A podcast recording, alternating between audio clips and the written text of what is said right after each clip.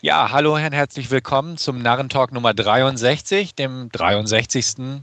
Podcast von dvdnah.com. Meine Wenigkeit ist Stefan STS aus dem Forum und ich begrüße mit mir am Mikrofon heute. Ja, hi, hier ist der Wolfgang.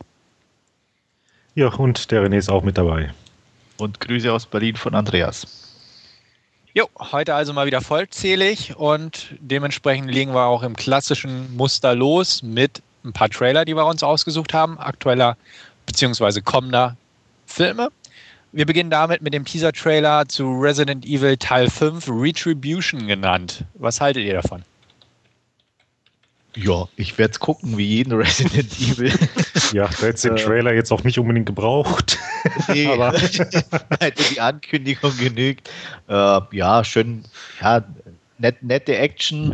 Äh, wie üblich vielleicht ein bisschen CGI zu vielen Ticken, aber ja, ich glaube bei Resident Evil, was soll's? Was nicht sein müsste, ist wahrscheinlich wieder mal 3D, aber gut, äh, wenn es nicht anders geht. Aber ich bin dabei. Ja, kann ich mich nur anschließen. Paul W. S. Anderson und Resident Evil, äh, ja, ist eigentlich immer. Jovovic. Mila Jovovic, Michelle Rodriguez ist scheinbar wieder mit dabei, was man Richtig, das soll ja auch irgendwie, keine Ahnung, irgendwie so, so ein, zum Teil irgendwie so ein bisschen Prequel und dann danach oder wie auch immer, ja. was ich da irgendwie so mal gelesen hatte. Hm. Ja. ja, von daher, Li Bing Bing spielt mit. Wer? Gesundheit. ja, ist eine äh, chinesische Schauspielerin. Ach, das ist dann wahrscheinlich die Dame, die die Ada Wong spielen wird. Genau. Ja. Okay. Ja, also kann, ähm, kann kommen. Ja schon Thema war, wie fandet ihr die äh, mit dem Kleid so? Weil ich glaube, Fadenstute hatte ja irgendwie darauf hingewiesen, dass es irgendwie nicht so ganz pralle wirkt in dem Trailer. Habe ich jetzt nicht so das Problem. Aber ich kenne auch die Spiele nicht, also interessiert mich das nicht. Also im Trailer sah es halt okay aus, ne? Also ja, weiß ich nicht. Ich also nicht jetzt übermäßig stylisch oder irgendwas, aber auch nicht. Nee, ich hatte mal irgendwo ein Bild so. gesehen gehabt, keine Ahnung, und ja, also jetzt nicht sonderlich beeindruckend, aber ich meine, Kleid ist ein Kleid, ne? Also, ja. ja. Wahr gesprochen. ja, also mir hat der Trailer auch Spaß gemacht. Ist halt ein Paul Anderson-Film, also Paul W.S. Anderson. Und ähm, wird dementsprechend auch geschaut. Im Kino, mal, mal schauen. Den letzten hatte ich ja damals nicht im Kino geguckt, aber ja, mal sehen, was noch Aber so. ich meine, Ach, das, das Blöde war dann halt so die Ernüchterung dann, da legst du dann so viel Kohle auf den Tisch, für der 3D-Datei eigentlich gar nicht willst, dann kriegst du es und ist dann doch noch so scheiße. ich meine, letztlich, klar, bist du wegen des Films im Kino, aber äh, ja. ich meine, den werde ich mir bestimmt auch wieder im Kino ansehen, aber ja, naja. Ja, also jetzt bei dem Teaser, was mir aufgefallen ist, da war irgendwie, waren das Flugsaurier oder so, die da kurz am Anfang ja, ja, das Drache, irgendwie auch, so, ich fand das nicht so sicher. Befremdlich, ich weiß, genau. weiß nicht, was es, was es genau war. Ob ja. es irgendwelche Umbrella-Fluggeräte oder ob es Flugdinosaurier waren.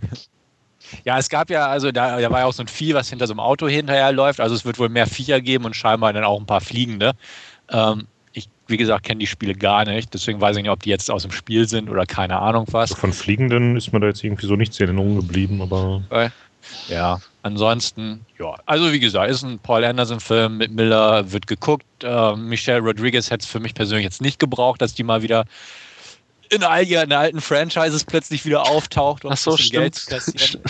Also, ähm, was, ich, was ich ganz positiv sehe, ist, dass Sienna Gilroy mal wieder mit Stimmt, dabei ist. Richtig, richtig. Im letzten Film ja nur ein ganz kurzer Auftritt. genau, am Ende ja. da. Hm. Deswegen, die, da freue ich mich auch schon, sie mal wieder in Aktion zu sehen. Und ähm, ja, die Tagline finde ich ganz lustig, da Think Global, Kill, kill Local. local. Das finde ich cool. Also dementsprechend, ja, wird geschaut. Also wenn nicht im Kino, dann auf jeden Fall ziemlich schnell auf Blu-ray. Ähm, wie Andreas so schön einleitete, wie im Grunde bei jedem Resident Evil Film. Also warum hier aufhören? Gut. Noch irgendwas dazu? Nö. Nö. Okay, machen wir weiter zu 7500 oder Flight 7500, wie er wohl ursprünglich mal hieß, ähm, von, ich habe ihn gerade nicht vorredet, Takeshi Shimizu, kann das sein? Ich glaube. Takashi. Ich glaube. Oder so, jedenfalls ja. der Nachname stimmt. Genau, irgendwie sowas, der, der auf jeden Fall The Grudge gemacht hat oder War doch so, ne? Ja, ja mein genau. gelesen zwar. Hm. Genau, genau, genau. Hat er auch das Remake eigentlich von The Grudge gemacht? Ich meine ja, das erste auf jeden Fall, glaube ich. Oder? Okay. Also weiß ich, dass ich auch was von ihm mochte, schon mal sehr schön. Bei welchen meintest du jetzt, das Original oder das Remake? Das Remake, selbstverständlich. das Original hatte, glaube ich, Sarah Michelle Gellar nicht dabei, wenn ich mich recht entsinne. Also, das, das er, hat, er hat das erste und das zweite ja. Remake gemacht. gemacht ja. Okay, den zweiten fand ich doof, muss ich gestehen. Aber ja, er hat, glaube ich, danach auch irgendwie diesen Schocklabyrinth 3D gemacht. Der muss auch ziemlich scheiße sein. Ja. Ach, da habe ich damals im Vorfeld irgendwie was von mitgekriegt gehabt. Stimmt, der lief irgendwie ja. Filmfest Nights oder irgendwie sowas. Ja, irgendwie so. Also ich habe nicht gesehen, aber auch da waren die Stimmen nicht allzu euphorisch. Ja. Gut, jetzt hat er Snacks on a Plane gemacht. Ich meine, irgendwas on a Plane. Und ähm, wir sehen leider im Teaser noch nicht, was es auf diesem Flug auf sich hat, aber Jason Stackhouse ist dabei aus True Blood. Der wird das schon machen, zusammen mit Amy Smart und ein paar anderen. Ich sage einfach was dazu. Ja, sieht okay aus. Ne? Also sieht aus wie irgendwas on a plane und mhm. mal gucken, was da kommt. Könnte funktionieren. Mal gucken, ob es auch auf 90 Minuten funktioniert. Ähm, ja, also mal gucken, was der nächste Tra Trailer so bringt. Ist ja schließlich nur ein Teaser. Aber ähm, ja, also definitiv keine Kinokost, behaupte ich jetzt einfach mal, aber so für daheim und gerade als Horrorfan wie mich wird er bestimmt mal irgendwann geschaut. Ja. ja, für mich ist das auch so ein Kandidat, den ich mir dann, wenn er dann mal auf Blu-ray erschienen ist, so mal so aus UK für, keine Ahnung, bis maximal so 12 Pfund importiere. Mal schauen, was sich jetzt so äh, tut durch das, was dann noch so jetzt an PR-Material rausgehauen wird. Mal gucken. Ja, ich wäre gern mal auf dem Flug, wo so viel Platz frei ist, wo man so viel Bein frei hat und wo Jamie Chung als ja, Stewardess unterwegs ist. Aber nicht, wenn es dann Snakes gibt oder ja, was ja. anderes. Ja.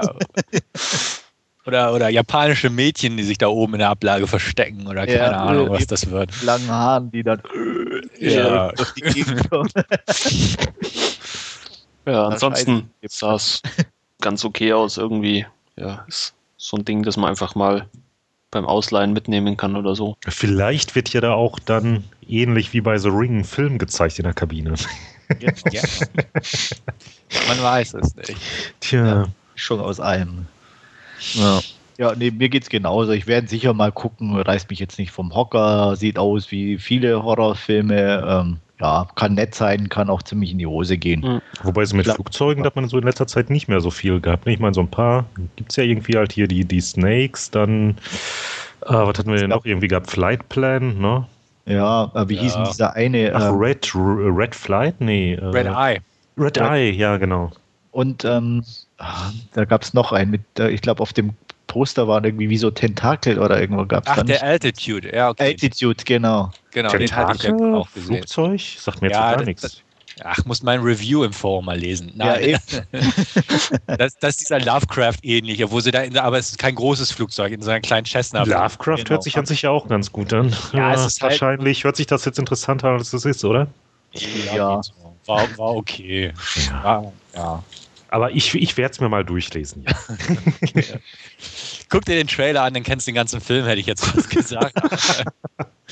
ja, ist wahrscheinlich billiger. Ja, aber gibt es auch schon in Deutschland. Also so ist es nicht. Den kannst du bestimmt leiden oder so. Also es ist halt so ein kurzweiliger mhm. kleiner B-Film. Aber ganz okay. Gut. Noch jemand? Oder haben wir jetzt alle zum Thema 7500? Erledigt. Ja, beschwert sich keiner. Machen wir weiter. Okay, erledigt. Abgehakt. Ähm, kommen wir zu unserem dritten und auch erstmal letzten Trailer. Transit mit Jim Caviezel, James Frayne und äh, Diora Bird in den Hauptrollen und Elizabeth Röhm natürlich. Ähm, eine Joel Silver Produktion. Ich habe irgendwo beim Durchblättern irgendwelcher Amazon-Seiten gesehen, dass der irgendwie demnächst auch schon in den in UK auf Blu-ray rauskommt. Also ich meine irgendwie April gelesen zu haben, kann mich aber irren. Wie auch immer, der Trailer liegt uns jetzt vor. Was haltet ihr davon? Ja, ich bin noch etwas zwiegespalten, weil irgendwie, ich weiß auch nicht, entweder lag es an der Qualität des Bildmaterials, also irgendwie sah er so ein bisschen schwammig aus. Ich weiß nicht, ob das im eigentlichen Film dann auch so ist oder eben nur ein bisschen an dem Trailer lag.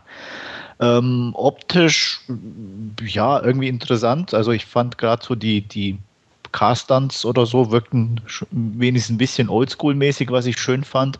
Ansonsten kann ich, ja, so eine gewisse Neugierde, aber nur nicht restlos überzeugt. Ja, dem kann ich mich so eigentlich anschließen, wobei ich auf jeden Fall ja doch schon mal angenehm überrascht bin, die Frau Röhm mal wieder zu sehen. Ja. Ich kannte die gar nicht. Ich auch nicht. Ja, ich habe sie seinerzeit, glaube ich, das erste Mal in äh, Angel gesehen gehabt. Angel? Hm? Ach, die Serie, da hat sie hm, auch hm, mitgespielt? Yep. Echt? Okay. Okay. Also ich habe ich zwar auch ab und zu gesehen, aber ähm, wen hat sie da gespielt? Ja, die war da jetzt nicht in so vielen Folgen dabei. Die hat äh, da eine Polizistin gespielt. Ach so, okay. Also kein Regular sozusagen, den man auch bei äh, mal zwischen reinsetzen. Nee, das, das okay, eher weniger. Hm. Alles klar. Ja. Also ich kenne sie aus Law and Order und da mochte ich sie immer ganz gern. Also ich habe auch gerade noch geguckt. Angel hat sie tatsächlich 15 Folgen mitgespielt, Law and Order 85. Und irgendwie war sie wohl auch mal bei Heroes vor acht Folgen dabei. Aber das ist wohl eine Staffel gewesen, die ich schon aufgegeben habe. Ja, ich habe damals nur irgendwie die erste von Heroes genau, gesehen auch. gehabt. Ich wollte es mir dann immer mal wieder komplett holen, aber irgendwie bislang noch nicht. Ja. Nee. Ja. nee, da mochte ich es eigentlich auch ganz gern. Ähm, kurzer Exkurs. Ich habe geguckt, Transit laut Play.com am 7. Mai auf Blu-ray in England zu haben. Das ist ja schon bald. Jo. Ähm, Trailer mochte ich ganz gern, sieht nach B-Movie-Unterhaltung aus. Unser Jim Caviezel ist ja auch inzwischen zum B-Movie-Star, hätte ich fast gesagt, so ein bisschen runtergedrüst. Und ähm, ja, sieht okay aus. Also ich denke mal, nette B-Movie-Unterhaltung. Den James Frayne, sein Gegenspieler in dem Film. Ich gucke mir gerade die dritte Staffel von ähm, True Blood an. Da ist er ja auch gerade dabei in einer sehr amüsanten Rolle. Also als Bösewicht kann er durchaus was hermachen und dementsprechend, ja, ja, denke ich mal, so ein nettes Futter für nebenbei. Ja. ja. sah ganz solide aus. Also ich fand mich kurioserweise äh, ein bisschen an Drive Angry erinnert. Ich weiß nicht, ob es nur an den Fahrszenen lag oder keine Ahnung. Hm. musste ich dran denken. Ich weiß nicht wieso. Aber das ist ja schon mal ein gutes Zeichen dann. Ja, keine schlechte Referenz in unseren Augen zumindest. ja, das ist wohl richtig. Ich fand mich mit dem Autostunt, ehrlich gesagt, und da greife ich mal schon mal vorweg, an meinen Last Scene Faster erinnert. Also da komme ich gleich nochmal drauf zu sprechen. Mal gucken, ob das ähnlich ernüchternd wird. Aber. Ach, weißt du das doch gar nicht. Doch, doch, doch. Aber äh, ich hoffe, dass dieser Film nicht das so endet nicht so. Ach so. also. Gut. Ich mich weiter verzettel. Last Scene, Andreas. Du bist dran. Ähm, ja, ich bin dran. Ähm, ich fange an mit einem europäischen Film. Also Stefan, nix für dich. ähm, auch wenn es ein Horrorfilm ist oder zumindest eine Horrorkomödie. Und zwar habe ich mich mir Rare Exports angeguckt aus Finnland. Ähm, ja, worum geht's? Es geht um Pittari und Juso, zwei Jungs, ähm, die im finnischen Ödland sozusagen leben. Ähm, da gibt es nicht viel zu tun, außer ja, mit den Eltern die Rentiere einzusammeln und ähm, Leute beobachten. Und nachdem in der Nähe eine Ausgrabung stattfindet, ähm, sie natürlich nichts Besseres zu tun, wie da sich nachts hinzuschleichen und die Leute da zu beobachten. Ähm, ausgegraben werden soll dort, ähm, aber das wissen sie am Anfang noch nicht, der Weihnachtsmann. Der soll da nämlich begraben liegen nach einem ähm, alten Märchen. Und ein US-Investor hat nichts Besseres zu tun, als ähm, ja, diesen Weihnachtsmann auszugraben. Ähm, Pittaris Papa ist ähm, auf der einen Seite Rentierjäger und sie haben auch vor dem Haus eine Falle, um irgendwie Tiere noch zu fangen mit schönen Pflöcken im Boden. Und ja, eines Abends liegt da ein alter Mann da drin, knapp aufgespießt, ähm, den sie rausholen. Und ähm, Pittari ist der Meinung, das ist der Weihnachtsmann, der von bergab abgehauen ist. Und ähm, das Problem dabei ist nur, dass die irgendwie, dieser Weihnachtsmann, ja, immer etwas komisch reagiert, wenn Kinder in der Nähe sind. Da fängt nämlich die Nase an zu zittern. Und er liest dann eben in einem alten Märchen, dass äh, eigentliche Weihnachtsmann die Kinder alle entführt und irgendwo ja, umgebracht und aufgefressen hat, was natürlich nicht gerade sehr nett vom Weihnachtsmann ist. Ähm, er, kurz darauf stellt er auch fest, dass in dieser kleinen Siedlung, Gemeinde, wie auch immer, alle Kinder plötzlich verschwunden sind und er der Einzige ist, der noch übrig ist. Und er versucht halt die Erwachsenen davon zu überzeugen, dass da irgendwie ganz furchtbar was schief läuft. Ähm, ja, mehr will ich da gar nicht verraten, weil es gibt noch einen netten Twist mit diesem Weihnachtsmann. Und ähm, ich kann auf jeden Fall sagen, ich habe mich echt gut unterhalten. Es ist kein ähm, Überfilm, aber er hat eine echt sympathische Ausstrahlung. Ähm, er ist nicht so ein, so ein Allerweltsfilm. Er hat natürlich schon so ein bisschen was von, von nicht direkt Kinderfilm, aber wie man sich halt so, ich sag mal so diese ein bisschen besseren äh, Unterhaltungen aus, aus nordischen Ländern auch kennt, einfach ähm, die ja ein bisschen abseits dieses kitschigen Mainstreams ist äh, oder dieser unsäglichen deutschen Produktion, die ein bisschen ja, sympathischer rüberkommen. Zumindest finde ich das meistens. Und äh, der fällt da genau in die, die, die Kerbe mit äh, noch, also doch einen gewissen Creepy-Faktor, muss ich sagen. Also diese, ich nenne es mal noch dieser Weihnachtsmann und äh, was sonst noch auftaucht, ähm, das ist schon nicht schlecht. Also ähm, ich würde es jetzt nicht unbedingt einem Kind zeigen, weil der könnte da schon ein Problem mit haben, vor allem wenn er noch an Weihnachtsmann glaubt. Ähm, aber wie gesagt, insgesamt, er ist gut gemacht. Es gibt zum Ende hin äh, eine größere Verfolgungsjagd, nenne ich es mal. Da ist ein bisschen zu sehr CGI und dann sieht man halt, dass die eigentlich auch nicht so viel Geld hatten. Aber der Rest ist optisch einfach diese finnische Winterlandschaft echt klasse. Die Blu-ray sieht sehr gut aus, äh, macht also in der Beziehung richtig was her. Und ähm, ja, also ich habe einfach, es ist ein sympathischer, netter Film, mit, mit dem, dem man sich gut angucken kann, ähm, der mich unterhalten hat, der eine sehr schräge Art von Humor ein bisschen mit drin hat. Und ich würde mal ja, sieben von zehn Punkten vergeben. Ja, dann danke ich dir mal, denn genau das wollte ich.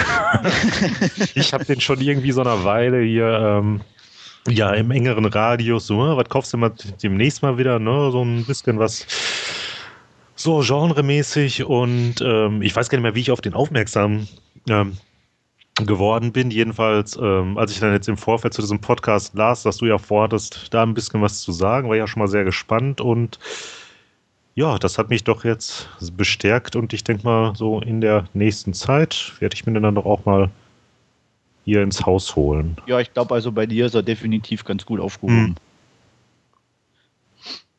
Werde mir ein schönes Zuhause bieten. Ja. ähm, gut, ähm, ich hatte den damals so ein bisschen auf dem Schirm bekommen. Ich glaube, der lief auch auf dem Filmfest oder ja. irgendwo in so in der Richtung. Und ich genau. fand den Trailer eigentlich ganz witzig. Ähm, interessant auf jeden Fall. Also so gegen solche Art Filme, glaube ich, habe ich auch jetzt nicht per se etwas, weil du gleich ja. das europäische Kino ansprachst.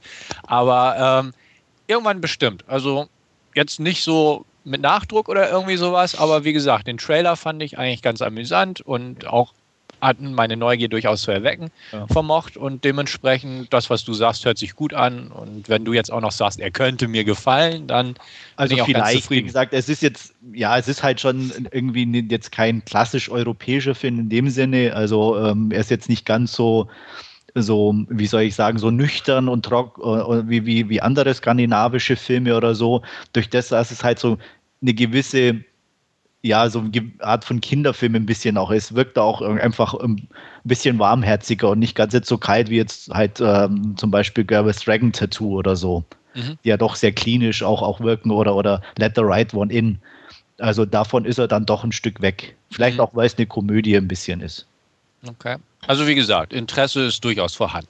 Ähm, sag nochmal, Andreas, ähm, was hattest du denn für eine Blu-ray gesehen gehabt? War das die deutsche oder die? Die deutsche, ja. ja. Und ich sehe jetzt hier gerade, die englische gibt es für 6,99 Pfund. Das wäre dann auch noch was. Ja. Ich weiß nicht, was die deutsche gerade kostet, aber ich glaube, mehr teilweise 18 auch. und. Ehrlich? So mhm. teuer? Okay. Na gut, nö, dann ist es nicht. Aber wie gesagt, also die deutsche war zumindest recht ordentlich. Ich denke mal nicht, dass die UK da viel abstinkt dagegen. Mhm. So. Von daher. Wolfgang. Ja, ist. Du bist so schweigsam. äh, ist so ein Leihkandidat bei mir. Ja, ich habe ihn ja auch geliehen. Also. Äh, ich glaube, wir hatten den Trailer mal besprochen sogar. Wenn mich nicht alles täuscht, mir kommt er irgendwie bekannt vor eben auch. Ja. Ich, ich, weiß nicht, ob es bei euren äh, Filmfest äh, Specials glaub, irgendwo drin war. hatte den da keiner. Ja, irg also, aber irgendwo war er mal schon, schon, besprochen, weil mir kam er so bekannt Thema. vor, wie wenn ihr den ja. schon mal irgendwie zumindest angesprochen hattet. Und ja. Ja, wie gesagt, also man muss, man muss auch sagen, er ist eigentlich überwiegend recht positiv weggekommen, ja. auch von den Kritiken her und so. Also Roger Ebert hat ihm zum Beispiel, glaube ich, irgendwie fast vier Sterne gegeben, irgendwie hm. so knapp drunter. Okay. Und auch irgendwie Cinema war irgendwie, hält auf, also halt einer, der den gesehen hat, begeistert und so. Und das, ähm, er hat definitiv was. Ja. Also ich werde mir den früher oder später, wenn er dann mal ankommt, auch ansehen. Ja. Gut, dann komme ich auch zu äh, ja, einem Art Horrorfilm, muss man es ja auch wohl nennen. Diesmal aus amerikanischen Ländern, und zwar Red State von Kevin Smith habe ich mir angeguckt. Ja, worum geht's? Es geht um so eine äh, Art Sekte, eine sehr religiöse Sekte, äh, die irgendwo in, in Amerika ähm, sich so ein Gebiet abgesteckt hat und äh, gegen ähm, alles wettert, was schwul oder mit Sex überhaupt zu tun hat und nicht in ihr äh, religiöses Weltbild passt. Angeführt werden sie von einem ja, Priester, selbsternannten Priester, gespielt von Michael Parks. Und ähm, ja, drei Teenager, die natürlich nichts Besseres zu tun haben, wie nur an Sex zu denken, die in der Nähe zu Hause sind. Ähm, der eine davon hat mit einer Dame gechattet, die ein eindeutiges Angebot losgelassen hat. Wenn sie mal eine Runde vögeln wollen, sollen sie doch einfach vorbeikommen, äh, was die drei Jungs auch machen. Das Problem ist dabei bloß, dass die Dame Mitglied dieser Sekte ist und nichts Besseres zu tun hat, wie die drei zu betäuben um sie dann mehr oder weniger ja, der Sekte zuzuführen. Und ähm, lassen Sie mich so sagen, es würden nicht viele von überleben. Das Ganze artet dann in dem Sinne aus, dass ähm, äh, ein Police Officer zufälligerweise auf die Spur dieser Sekte kommt, dass da was nicht ganz koscher ist, der dann vor der Tür erschossen wird, aber er kann noch einen Funkspruch ab absetzen und ähm, die ATF nennt sich die, glaube ich. Ähm, ja, ist so eine, Tobacco und Fire. Genau, die sind so eine Sondereinheit wird eben dahin geschickt, um das Ganze mal äh, ein bisschen aufzuräumen. Ähm, ja, das ist so die grobe Story. Ähm, ja, schwieriger Film in mehrfacher Hinsicht. Ähm, er hat definitiv was, also das kann man eben nicht absprechen. Ähm, so, so in Ansätzen kommt so, so ein bisschen Kevin Smith durch, gerade so in, in Monologen oder in Gesprächen. Ähm, aber insgesamt war er mir persönlich zu plakativ. Ähm, also das war einfach so, ähm, ja, was Kevin Smith in Amerika so stört oder was weiß ich, keine Ahnung, so ein bisschen mit Holzhammer auf, auf die Bühne gezimmert und es in so einen Redneck-Film irgendwo untergebracht. Das war teilweise zu viel. Ähm, die Darsteller waren klasse, ähm, muss man wirklich sagen. Michael Parks, Melissa Leo und John Goodman auf jeden Fall. Ähm, die haben ihre Sache ziemlich klasse gemacht. Ähm, aber insgesamt hm, war dann eigentlich für mich zu wenig drin. Und ähm, ich war tendenziell zu Beginn so bei sechs Punkten Richtung sieben, aber der Schluss war mir dann nochmal so holzhammermäßig oben aufgesetzt, weswegen ich dann doch eher noch weiter runtergerutscht bin und so mit einer ganz knappen sechs irgendwie den Film bewerten würde. Es gibt am Schluss nochmal so ein, ja, so ein, so ein Monolog von John Goodman, in dem er so, einen, so einen Vergleich bringt und der hakt dann irgendwie an allen Ecken und Enden und das fand ich sehr merkwürdig. Ähm, und deswegen, ja, nicht uninteressant, aber weit weg von einem richtig guten Film, weit weg auch von einem richtig guten Kevin Smith-Film, aber für einen netten Horrorfilm ordentlich und deswegen knappe sechs von mir. Und Stefan, du hast ihn ja auch gesehen. Ja, ich hatte ihn auch gesehen, kann ich einigermaßen zustimmen. Ähm, vor allem dein Satz mit dem Holzhammer, wobei ich das ein bisschen Holzhammer streiche. Das war nur noch Holzhammer irgendwann. also, ja, ich wollte ich, nichts. Aber ja, also mein ja. Problem war ja, ähm, ich habe ihn mir jetzt auch gekauft und die Zweitsichtung steht noch bevor. Ich hatte ihn damals ja auf dem Filmfest gesehen. Ähm, ich fand, er hatte eigentlich nur lauter unsympathische Protagonisten auch die Kiddies am Anfang, die einen Vierer mit einer alten Frau in Anführungsstrichen machen wollten.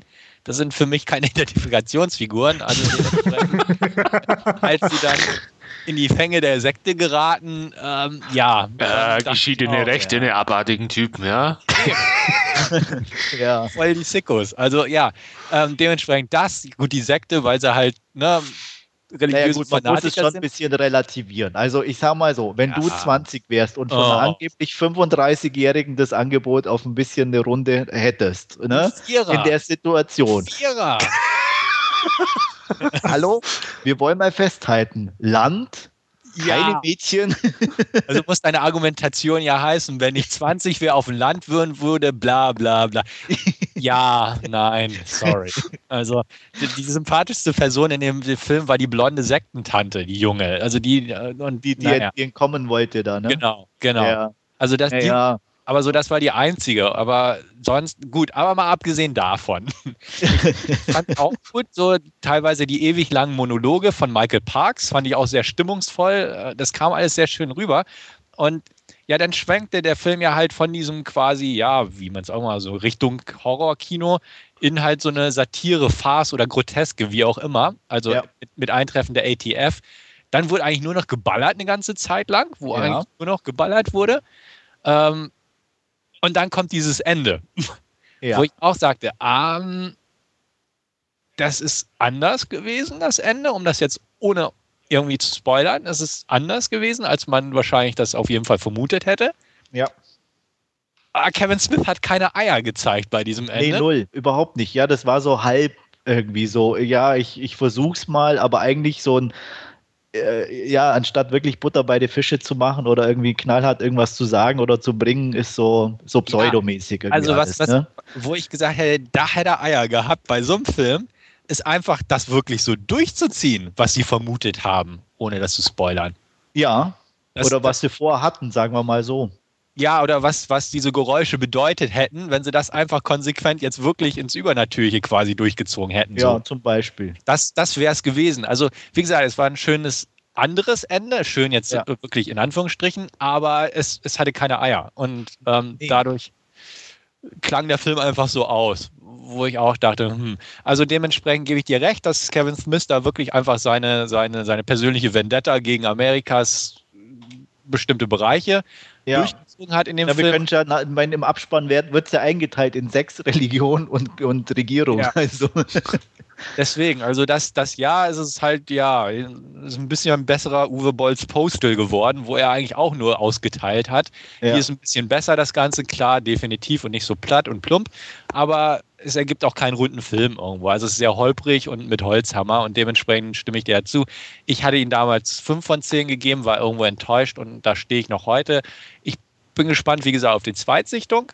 Ähm, aber ich da denke, da sind wir nicht so weit auseinander. Nee, also wie gesagt, wie gesagt, ich bin ja auch bei einer sehr knappen 6, also von daher. Ähm, ich, wie gesagt, bei mir war so, so ein bisschen auf der positiven Seite einfach die guten Darsteller, die ja. aus wenig dann doch noch relativ viel rausgeholt haben. Mhm. Ähm, ich, ich fand einfach auch ähm, grundsätzlich die, die, die Erstidee mit dem, äh, mit dem Auftrag, den die ATF da hatte, mhm. äh, einfach irgendwie schon klasse. Wenn sie den auch noch weiter verfolgt hätten, ähm, ja.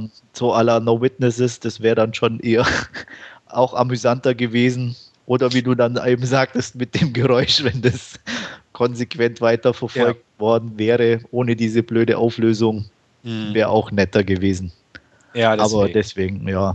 ja. Ich, wie gesagt, sind wir nicht weit voneinander entfernt. Definitiv, definitiv nicht, ja. Naja, René, Wolfgang? Ja, ich bin ja großer Kevin Smith-Fan. Ähm, Immer noch? ja, immer noch. Ich, ich, ich mochte auch Second Murray Mega Porno. Ich fand den sauwitzig. Den, den fand ich auch ganz gut, aber diesen einen, den habe ich bislang ausgelassen. Hier ich den, auch, den ähm, Cop-Out. Ja. Genau, ja, genau, Cop-Out, richtig. Ja, den ist selbst, ich hatte den ja gesehen. Der, ähm, der war das war aber ja, den, da hat er ja nur Regie geführt. Den hat er ja nicht geschrieben selber. Ist doch egal. Ich meine, ja. hallo. Es, es, es hat ja nur Regie geführt. äh, ja, aber auch den konnte ich anschauen. Also, okay. Äh, von daher bin ich jetzt ein bisschen zwiegespalten bei, bei Red State, ob ich mir den anschauen mag oder nicht. Wobei, wenn es da ein bisschen so um, um Fanatismus oder so geht, Da könnt, äh, hauptsächlich ja. Äh, könnt, also. Könnte ich mich durchaus äh, solidarisieren, wenn man da ein bisschen drauf einklopft. Aber ähm, ja, keine Ahnung. Ich, ich weiß es nicht so recht, ob, ob ich ihn sehen will oder ob ich lieber auf die nächste Kevin Smith-Komödie warte wieder. Ich meine, wie gesagt, setzen auf die Leihliste. Ja. Ach, gibt's den in? Okay. Ja, ja. Ja, ja. Okay. Ist hier schon raus. Dann werde ich den machen. Ja, auch ja. und von Love Film. Okay, dann mache ich das mal. Also hat eine 18er gekriegt. Ich habe mir die recht günstig geschossen. Beim Müller gab es die, glaube ich, für 12 Euro ziemlich schnell nach Start. Hm. Also ich glaube sogar in der Woche nach Start. Dachte ich, okay, greif's nochmal zu. Also der ist in Deutschland durchaus zu haben, ist auch okay. uncut. Und, ja, dann also, ja. ist das wieder was anderes. Dann werde ich mir wohl mal anschauen. ja, aber kurz oder lang werde ich mir den, denke ich, auch mal anschauen. Hört sich ja nicht allzu vernichtend an, was ich gehört habe. Von nee, also wie gesagt, es gibt, es gibt definitiv Schlimmeres oder Schlechteres, mhm. was man sich angucken kann. Aber ich sag mal, mit, mit mit dem Hintergrund Kevin Smith und mit dem, was er eigentlich irgendwie machen ja, wollte. Ja, ich war jetzt auch überrascht, dass ihr jetzt so. halt sagtet von wegen, ja, ne, hat er jetzt keine Eier gehabt, wo äh, er ja doch dafür bekannt ist, dass er doch so ein bisschen Grenzgänger ist, also nee, bei Komödie. Nee, also die Ansätze sind da, aber er hat sie einfach hm. nicht zu Ende gebracht. Ja, ja eben drum finde ich das dann halt doch schon ja. irgendwie überraschend. Ja. Jason naja, aber News spielt nicht mit, oder? Nein. Oh, schade. Oh. Okay. Er ist keine Komödie, ne? ja. Jo, wie gesagt, das war's von mir. Alles klar. Dann übernehme ich einfach. Ich habe drei Filme heute, zwei Remakes und einen Film mit The Rock. Fangen wir mit dem Rock-Film an. Ähm, Faster habe ich mir angeguckt. Ich hatte den ewig im Regal stehen. Ich weiß nicht, warum ich den nicht geguckt habe, muss ich ganz ehrlich sagen, weil ich den Trailer durchaus ganz cool fand und ich mag Dwayne Johnson und Billy Bob Thornton spielt mit und Maggie Grace ist immer ganz nett anzusehen. Und, aber irgendwann fiel es mir dann wieder ins Auge und ich dachte, Mensch, heute ist der Abend endlich. Und ich muss sagen, über weite Strecken war ich echt begeistert von dem Film. Ähm, worum geht's? Es geht um halt äh, einen ähm, ja, Inhaftierten, sage ich mal. Seinen Namen erfährt man, glaube ich, nicht direkt. Er wird als Driver einfach mit ähm, ja, Wort im, im, Bild, hätte ich fast gesagt, eingeführt. Äh, er wird am Anfang aus dem Knast entlassen, geht zielstrebig zum äh, Schrotthof, äh, findet dort schon ein vorbereitetes Auto mit Waffe und äh, im Prinzip zieht er dann los mit einer Liste, die ebenfalls im Wagen hinterlegt wurde von seiner Kontaktperson und nimmt Rache an diejenigen, die mehr oder weniger dafür zuständig waren, dass er im Knast landete. Nicht ganz richtig, diese Formulierung, denn er hat schon eine Bank überfallen, war der entsprechende Driver und sein Bruder wurde daraufhin äh, ermordet von Leuten, die ihn halt reingelegt haben. Also sprich, er nimmt quasi Rache an dem Mörder seiner Brüder, ehemalige Hintermänner, beziehungsweise Leute, die er halt äh, hat aufspüren lassen. Ähm, läuft eigentlich sehr stringent ab, das Ganze, sprich, er arbeitet seine Liste durch einen nach dem anderen. Billy Bob Thornton kommt ins Spiel als Cop, ähm, der kurz vor seiner Pension steht, äh, ein paar Alkohol- und Drogenprobleme hat und ja, merklich, ja, merklich runtergekommen ist, sage ich mal, wie viele Cops in diesem Genre.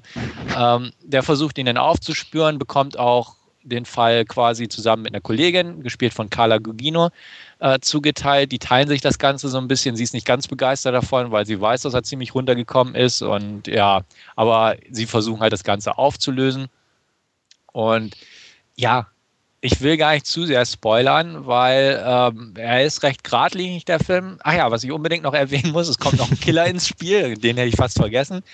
Ähm, der heißt auch nur Killer und der hat eine Freundin, das ist eben unsere Maggie Grace. Was ich gut fand, und jetzt greife ich einfach mal da neben der Inhaltsangabe schon ein bisschen auf die Deutung, ist, dass jede Figur in diesem Film so ein bisschen gegen den Strich gebürstet wurde. Und das hat mich eigentlich am meisten Was? Nein, Hast ist okay. Okay. Ähm, nee, das fand ich halt sehr schön an dem Film, weil es ist halt ähm, gut, dass, dass, der Driver nicht so der absolute eiskalte Killer ist, der einfach jetzt auf eine Selbstjustizorgie geht, war mir schon irgendwie klar.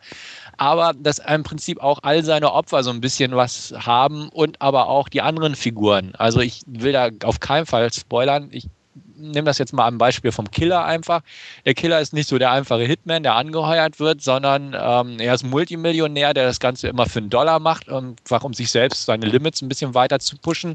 Seine Freundin ähm, ist halt auch nicht so einfach so eine Chickse, sondern die ist halt auch weiß um seinen Job und ähnliches und im Laufe des Films heirateten sie auch und solche Geschichten. Also jede Figur ist ein bisschen anders. Ähm, die Jennifer Campbell heißt sie, glaube ich, Dexters Schwester, wie auch immer.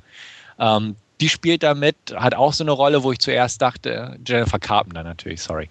Ähm, da dachte ich auch, das wäre was anderes. Also jede Figur ist so ein bisschen anders gestrickt und das, das mochte ich eigentlich ganz gern. Jetzt keine großen äh, Besonderheiten in dem Sinne, aber an, so, wo man vielleicht nicht so am Anfang direkt draufkommt. Bei der einen Szene bringt er einen um oder ist er im Kampf mit einem, der hat aber einen kleinen Sohn, den er anrufen soll, bevor er stirbt. Also sind so ein paar kleine Details, die mir einfach an dem Film sehr gefallen haben.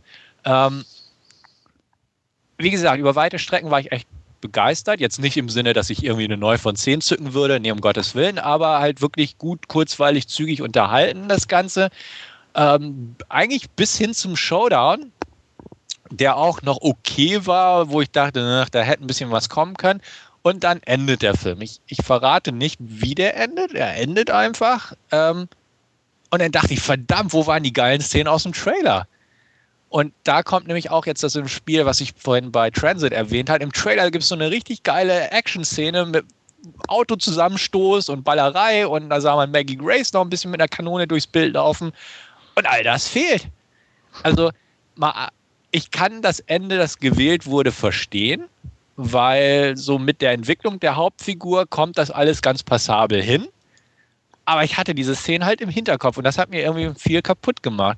Dann bin ich ins Bonusprogramm meiner Blu-ray aus UK gegangen und sah dann, okay, alternatives Ende äh, mit Einleitung des Regisseurs und dann erzählt er halt auch, Mensch, eigentlich haben sie halt ein ganz anderes Ende gedreht und die aufwendigsten Sequenzen des Films sind alle im Ende und ähm, beim Testpublikum ist es halt gnadenlos durchgefallen, weil zu konventionell und ähm, passte nicht so ganz zur Entwicklung. Wie gesagt, kann ich ein bisschen nachvollziehen, aber der Regisseur hat recht. Es sind mit die coolsten Szenen im Ende gewesen und dieses ganze Ding ist rausgeschnitten. Als ich mir das dann angeguckt habe, fertig geschnitten, wie es dann halt, wie gesagt, auch Blu-ray vorhanden ist, dachte ich auch, okay, ja, es geht so ein bisschen gegen die Entwicklung und ja, es ist ein bisschen konventionell, aber es rockt viel deutlicher als das andere Ende. Und macht einfach mehr Spaß und es hat eine geile Action-Szene drin, es ist cool inszeniert und hat, wie gesagt, auch ein paar andere Sequenzen mit reingeschnitten. Und im Prinzip so ein 8-Minuten-Block fehlt in der Kinofassung, in der normalen Fassung. Hm. Und da dachte ich auch, holla die Waldfee. Und ironischerweise waren das halt viele Szenen aus dem Trailer, die nun wirklich nicht mehr im fertigen Produkt drin waren. Und das hat mich irgendwie enttäuscht, wie auch immer. Also hätte ich den Trailer vorher nicht gesehen, würde ich sagen, okay, gut, eigentlich ziemlich guter Film, das Ende ist okay, kann man mit leben. Aber ich hatte halt immer dieses Parat und mit dem alternativen Ende würde ich auch sagen, okay, es wäre konventioneller gewesen, aber wie gesagt, die ganze Story ist halt sehr geradlinig, also deswegen hätte das jetzt nicht groß gestört oder was runtergezogen. Er wäre halt deutlich actionreicher und irgendwie cooler ausgegangen. Und ähm, ich sage mal, ich gebe dem Film so wie er ist, äh, ja, schwache 6 bis gute 5 von 10. Ich würde eher sagen schwache 6 von 10, weil, wie gesagt, ich habe mich echt prima unterhalten gefühlt. Ähm, aber so mit diesem Hintergrund, der sich dann halt so auch durch dieses Bonusprogramm offenbart hat, es ist einfach nur ein schwacher Beigeschmack irgendwie oder ein schlechter Beigeschmack, den dieser Film bei mir so ein bisschen hinterlassen hat. Was schade finde, weil Dwayne Johnson spielt wieder eine coole Rolle, also auch einfach so ein schweigsamer Typ, der Rache nimmt sozusagen. Billy Bob Thornton ist immer eigentlich recht sehenswert, auch wenn er so ein bisschen leicht kaputte Typen spielt und so der stylisch gemacht, der Film, sieht schick aus und hat halt ein schönes Tempo und dementsprechend kann man eigentlich nicht wirklich viel dagegen sagen. Aber ja, aus den geschilderten Gründen, irgendwie bei mir hat das so ein bisschen hm, einen schlechten Eindruck hinterlassen. Was, was echt schade ist. der Film auch irgendwie nicht verdient hat, aber so ist es halt. Was soll ich sagen? Ähm, dementsprechend, wie gesagt, irgendwo zwischen 5 und 6 von 10. Ich will mich jetzt nicht genau festlegen. Also bei einer Zweitsichtung würde er noch mehr verlieren, würde auf 5 von 10 runter. Aber das ist ja bei so einem Genrefilm meistens so in dem Bereich. Und ja, Er ist brutal, er ist actionreich und er ist kurzweilig, aber wie gesagt, dadurch hat er irgendwie bei mir gelitten. Hat den einer von euch schon gesehen? Ja, ich habe die Blu-ray Schlänger hier. Ähm, hm. Ich habe die US Blu-ray. Ich muss gestehen, ich kann mich nicht wirklich mehr an den Film erinnern, nur, nur die Eröffnungssequenz, wo man quasi nur sieht, wie er läuft, läuft aus dem Gefängnis raus, ähm, da über die Landstraße, glaube ich, läuft zu mhm. diesem Schrottplatz, wo sein Auto steht, einsteigt, losfährt und, und den ersten Kill dann, äh, ja. glaube ich, äh, durchzieht oder so. Also an das kann ich mich noch irgendwie erinnern, aber ansonsten ähm, nicht mehr wirklich, um, um, um was es konkret geht oder die Hintergründe dann. Aber ich werde man vielleicht mal jetzt mit ja, deiner Meinung im, im Hinterkopf um, ähm, mal wieder aus dem Regal holen und mhm. in den Player werfen. Ich habe den ja auch schon gesehen, das ist auch schon eine ganze ähm, Ecke her, hatte den auch zum großen Teil ähm, verdrängt gehabt. Ich weiß noch, dass wir uns hier halt ganz gut unterhalten gefühlt haben. Jetzt, wo du davon gesprochen hast, doch, da kamen halt so ein paar Sachen wieder zurück. Ne? Billy Bob Thorntons Rolle und hier halt auch der von Wolfgang gesprochene erste Kill. Ähm, ich weiß, dass mich am Ende irgendwie was, glaube ich, auch ein bisschen gestört hatte. Kann mich jetzt aber auch nicht mehr wirklich dran erinnern, was es war. Äh, aber dass das Ganze so mehr oder weniger komplett umgekrempelt wurde, das ist mir jetzt halt neu. Ich hatte mich da mit dem Bonusmaterial nach dem Film noch gar nicht auseinandergesetzt. Ist bei mir sowieso irgendwie so ein bisschen weniger geworden, weil ja, irgendwie fehlt dann nochmal die Zeit dazu, sich da auch noch immer so durchzugraben, sag ich mal. Ja, bei mir prinzipiell auch. Also mhm. wie gesagt, es ist einfach nur, weil ich diese Szene aus dem Trailer einfach ja. präsent hatte und da dachte ich, Mensch, da muss es doch was im Bonusmaterial zu geben. Und siehe da, war es denn auch so. Normal bin ich auch nicht so der Bonusprogramm-Wälzer, aber in dem Fall, ja, ist das bei rausgekommen. Hm. Nee, ich weiß doch gar nicht, äh, wo ich den verortet habe. Ich weiß, ich denke mal, das wird bei mir irgendwie so, so eine 6, 7 gewesen sein, irgendwie sowas. Also ich muss ihn wohl gesehen haben, weil du mir die UK abgekauft hast, Stefan. ah, stimmt. ja, ich war auch irgendwo so bei, bei einer 6, knappen 6 irgendwo. Ähm, lustigerweise, aber soweit ich mich erinnern kann, weil ich habe auch ehrlich gesagt ziemlich komplett ausgeblendet, meine ich mich daran, daran zu erinnern, dass einfach mir der, ich zwar den Anfang mochte, aber dann dieser Break irgendwo dieses ja, einfach dieses taffe und geradlinige äh, so sehr aufgebrochen wurde und mir das mit diesen Neben- oder Hintergrundstories, dass da das einfach auf jeden praktisch schon ausgewälzt wurde. So, und das war mir dann too much. Also nicht irgendwie so auf ein, zwei, wo du sagst, oh, okay, der hat ein bisschen einen anderen Background, sondern ich hatte einfach das Gefühl, so, es musste gnadenlos jeder irgendwo so einen gewissen Background haben. Und das war mir dann zu viel. Und ähm, ähm, auch, auch, auch dieses, klar, Dwayne Johnson ist ein Sympathieträger, dass der nicht pauschal alle killen kann, die ihm da äh, auf, unterwegs um, aber das war mir dann schon wieder zu sehr ein, ein Break auch. Also so ein bisschen mehr geradliniges Revenge-Movie wäre mir dann doch lieber gewesen.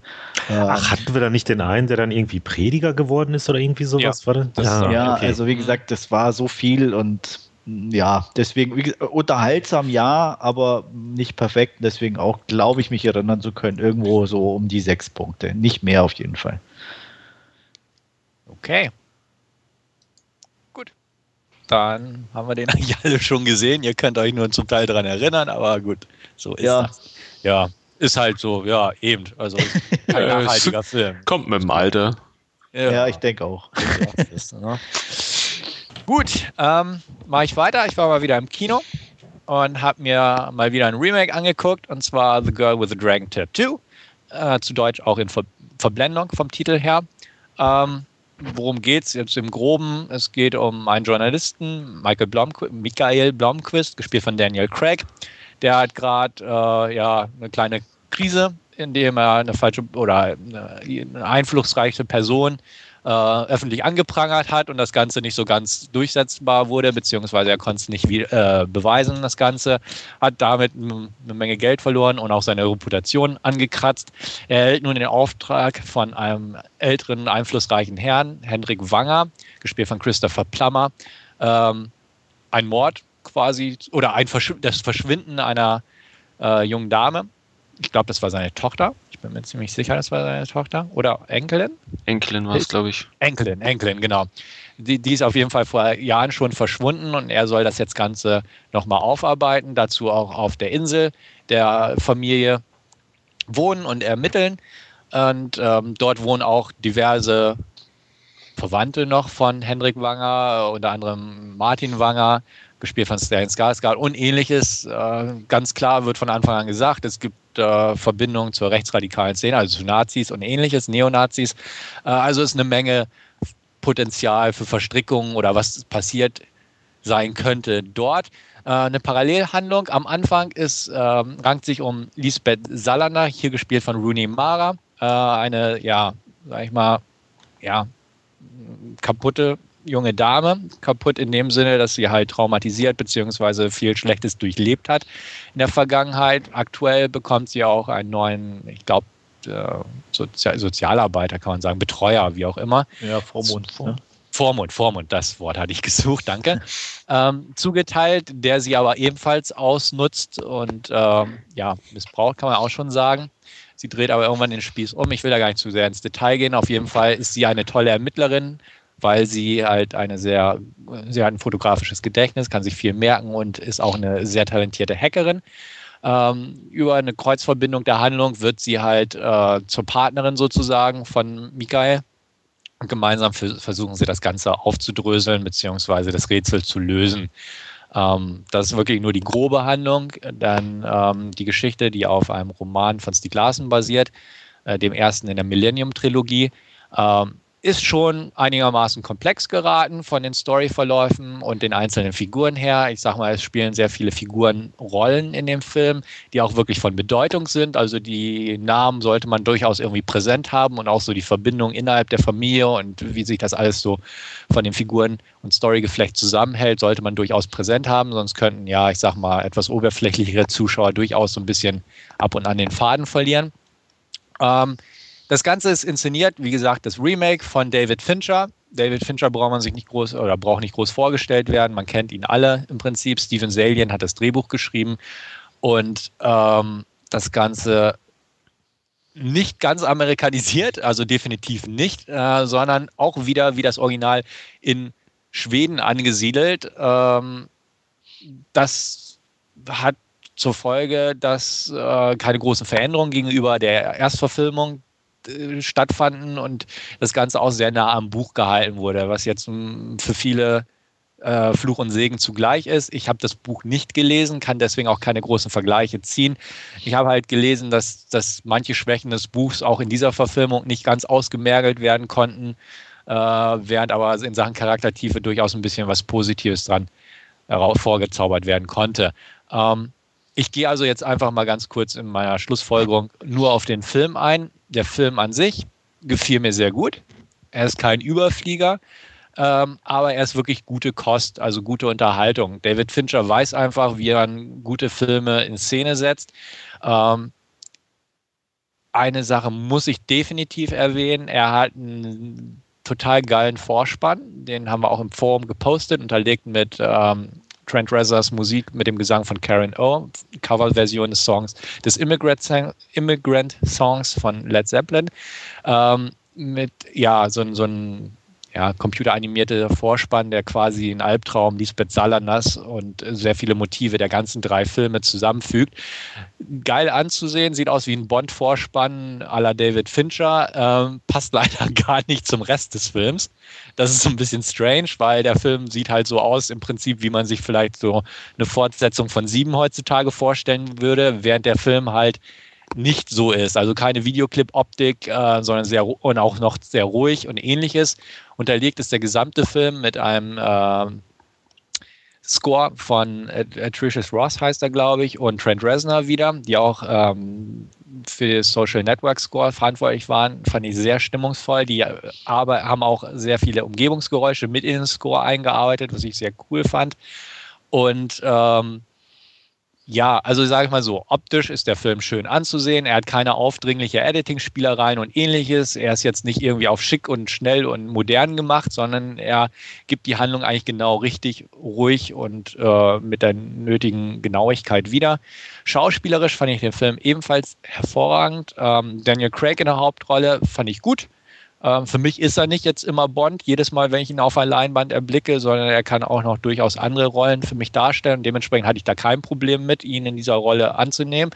Rooney Mara als Lisbeth Salander fand ich hervorragend, also ganz tolle Leistung, muss ich ganz ehrlich sagen. Ich, ich mag die Rapless, die sie im Original gespielt hat, von der Person und von, von grundsätzlich irgendwie gar nicht. Äh, und die Mara muss ich sagen, dafür, dass man weiß, was für ein zartes Pflänzchen sie sonst ist und für ein hübsches Mädel die Transformation sehr gut gelungen und auch die Rolle spielt sie einfach. Ähm, auch anders wie in der Erstverfilmung, sehr etwas verletzlicher und ähnliches, nicht so, ein, so, ein, so eine Kick-Ass-Frau, ähm, die halt so eine sehr starke, durchgehende Schale hat, sondern hier wirklich äh, quasi als zerbrechliches Mädchen, die einfach nur eine Fassade hat und das so ein bisschen halt im Widerspruch steht. Ähm, der Film ist durchweg gut besetzt, bis in die Nebenrollen hinein. Also Stellan Skarsgård kennt man, Stephen Burkhoff, Robin Wright, Jolie Richardson, Goran Vindic äh, und so weiter, Julian Sands, äh, so ein bisschen kleine Nebenrollen, sehr gut inszeniert. Und was mich halt am meisten einfach gepackt hat, war, dass ich die Handlung sehr zu schätzen wusste, auch über die volle Laufzeit von annähernd zweieinhalb Stunden hinweg, ähm, verging sehr schön zügig. Also wir hatten eine Pause in der Mitte, was so ein bisschen ätzend war vom Cinemax, aber ansonsten äh, verging die Zeit sehr rapide und ich fühlte mich durchweg gut unterhalten. Am Ende ist so ein kleiner Epilog, den es wohl auch in der Erstverfilmung nicht wirklich gibt. Ähm, da wird so eine, mehr eine Brücke geschlagen in Richtung potenzielle Fortsetzungsfilme, also jetzt die zwei anderen Romane. Ähm, da wird alles sehr schnell abgehandelt. Hätte man sich theoretisch noch mehr Zeit lassen können, würde denn aber noch weniger im Prinzip zum vorherigen Film passen. Also ist wirklich ein Epilog, der wirklich einen kleinen Bruch hat und dann so ein bisschen ähm, danach was hinterher schiebt. Endet aber mit einer ganz tollen Schlusssequenz, also ähm, echt großartig, auf welcher Note der Film auch endet. Und ähm, lange Rede, kurzer Sinn mal wieder, 8 von 10 von mir. Mochte ich sehr gern. Also wie gesagt, ich bin nicht so ein Freund von europäischem Kino, wisst ihr alle. Ähm, dementsprechend fand ich diese Vorlage äh, beziehungsweise diese Neuverfilmung des Romans oder Remake oder wie auch immer man das gerne umschreiben möchte, sehr gelungen. Ähm, kann ich empfehlen. Zuerst hatte ich gedacht, okay, wäre es nicht toll gewesen, hätte man das Ganze so ein bisschen gleich in die USA verlegt, was weiß ich, äh, Neuengland-Staaten da. Ähm, aber da hätte man viele dieser äh, Neonazi- und Nazi-Vergangenheit-Geschichten deutlich umschreiben müssen und das wäre vielleicht ein bisschen zu, ja, zu eigenmächtig gewesen. Also ich kann es verstehen. Ähm, ich kann die Leute verstehen, die sagen, ach Mensch, so nach ein paar Jahren hätte dieses Remake wirklich sein müssen. Äh, zudem auch noch in Schweden. Ähm, klar, ich kann die Leute verstehen, aber ich mag Remakes, ich mag Fincher, ich mag den Film. Acht von zehn von mir. Ja, das Original fand ich ja ähm, ziemlich gut. Ähm, ich kann mich noch so vage daran erinnern, dass der wohl eine ziemliche Überlänge hatte, aber irgendwie an sich jetzt keine Längen. Also der hatte den fand ich ja ziemlich gut. Ähm, jetzt das Remake, ja, ob ich es jetzt wirklich brauche, also im, im Kino habe ich es umgehen können, da, das muss ich jetzt nicht haben. Ich denke, das wird vielleicht mal so ein Leihkandidat. Ich meine, Fincher an sich mag ich, klar, aber ähm, ja, ach, Remakes, also irgendwann, weiß nicht, ist da auch mal gut, keine Ahnung. Also jetzt Craig an sich ist bestimmt auch kein Hinderungsgrund, würde ich bestimmt auch gerne mal in der Rolle sehen. Ja, aber nee, ich, ich glaube, ich werde mich da mit dem Laien wirklich erstmal irgendwann vorfühlen, wenn er denn mal da released ist. Also mir geht es ähnlich wie äh, René. Ich mag auch das Original sehr gern. Fand es auch trotz seiner Laufzeit, es geht auch, äh, ja, wie jetzt das Remake scheinbar zweieinhalb Stunden, wenn mich nicht alles täuscht. Ähm, hat aber auch nie Längen, meiner Meinung nach, sondern mhm. ist einfach äh, ja, konsequent durchgezogen, das Ganze. Man kann es schön am Stück anschauen. Es ist immer wieder äh, spannend, insbesondere wenn man die Handlung nicht kennt oder wenn man es zum ersten Mal anschaut, ist es äh, doch auch sehr wendungsreich irgendwo.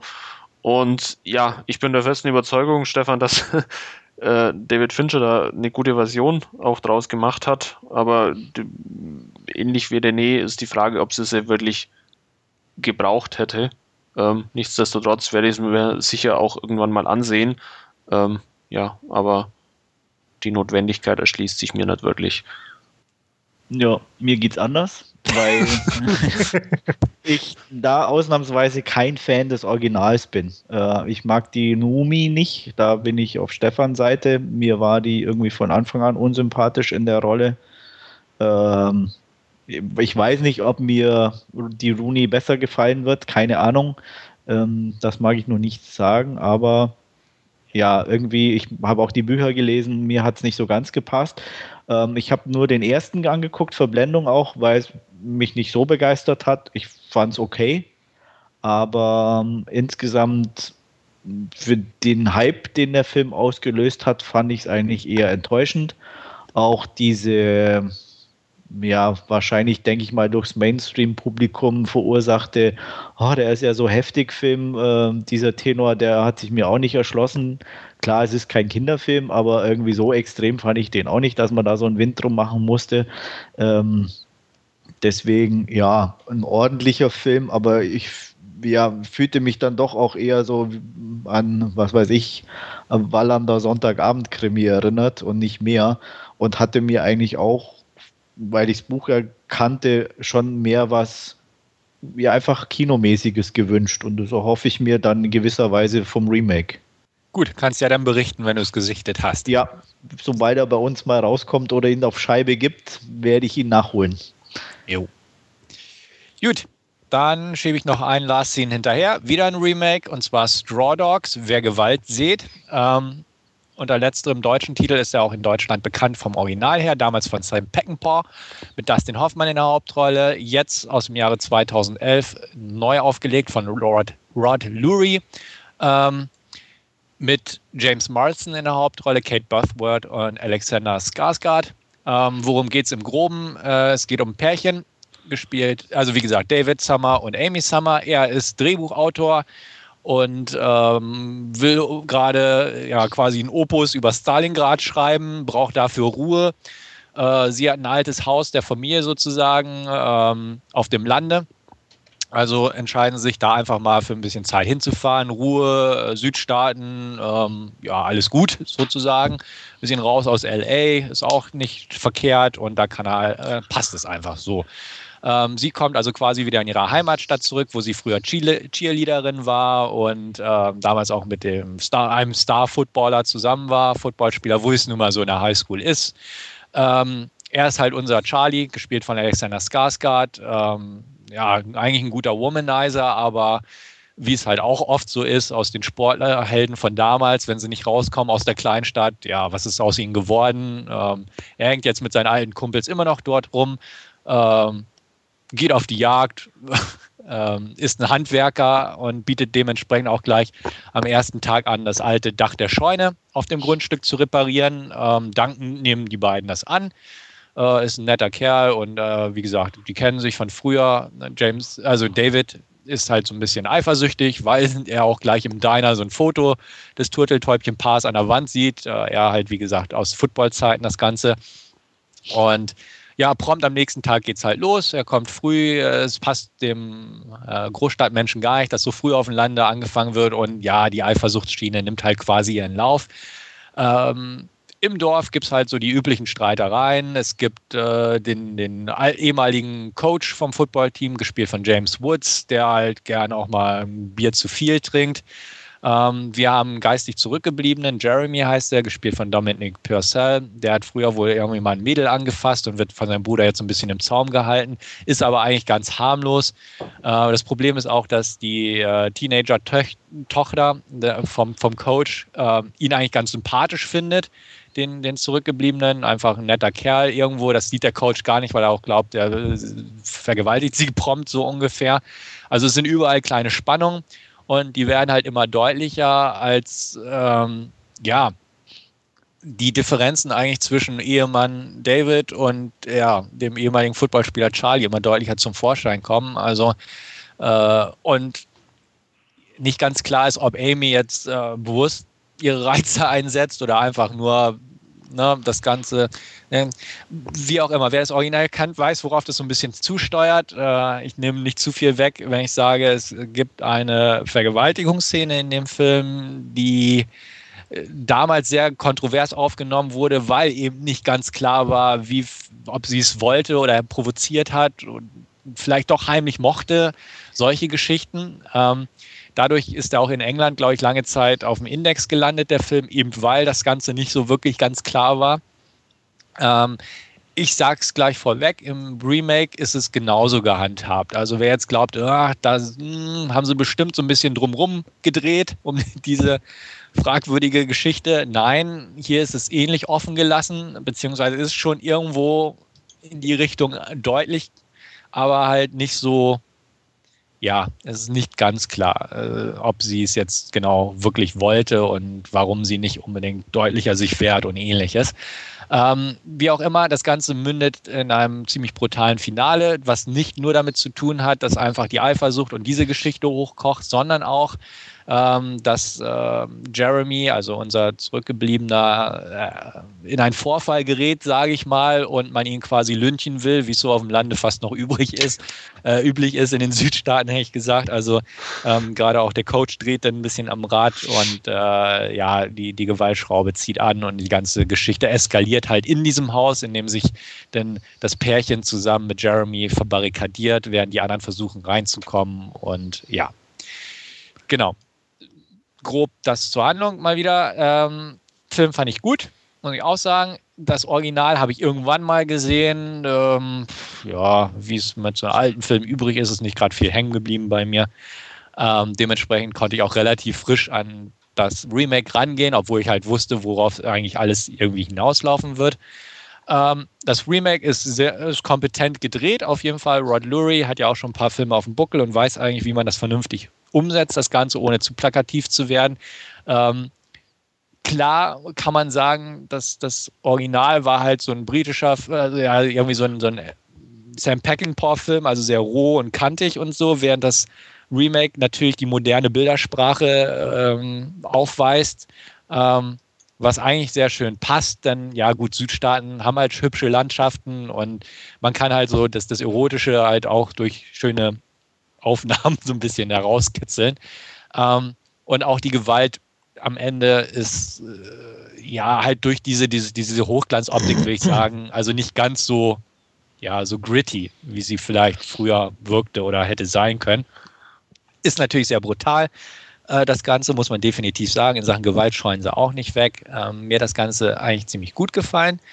Ähm, er ist jetzt nicht übermäßig spannend. Man weiß irgendwie so ein bisschen, worauf alles hinausläuft. Man, wer halt das Original kennt, weiß nicht ganz genau, wie weit sie gehen werden oder worauf das jetzt im Punkt enden wird. Aber er hat, er nimmt sich viel Zeit, um die Handlung und die Figuren aufzubauen. Also über weite Strecken des Films passiert halt in dem Sinne nicht sehr viel, sondern einfach so dieses unterschwellige ähm, Spannung. Äh, ja, das, das brodelt so ein bisschen, aber es passiert halt nicht sehr viel. Klar wird Charlie mit auf die Jagd ausgenommen und man weiß nicht so genau, wollen sie jetzt abknallen oder ähnliches.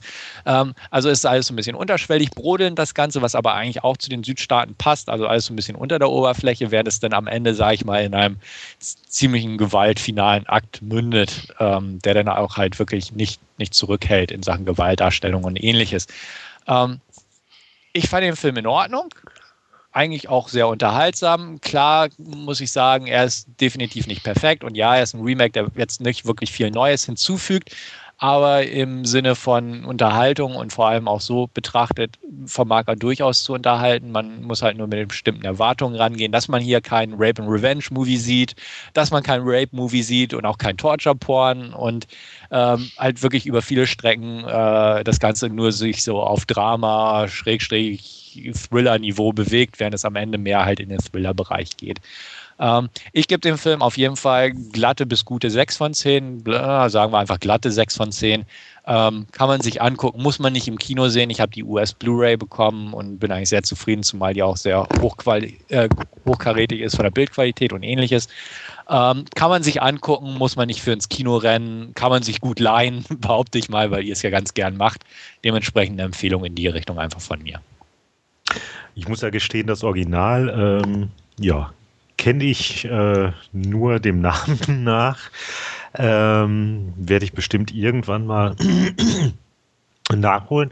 Wobei, ähm, ja, das ähm, Remake ich mir sicherlich auch mal ansehen werde. Ähm, Cast finde ich schon mal ganz interessant, aber das wird dann auch erstmal so ein typischer Leihkandidat für mich werden, wie du es gerade halt angesprochen hast. Mhm.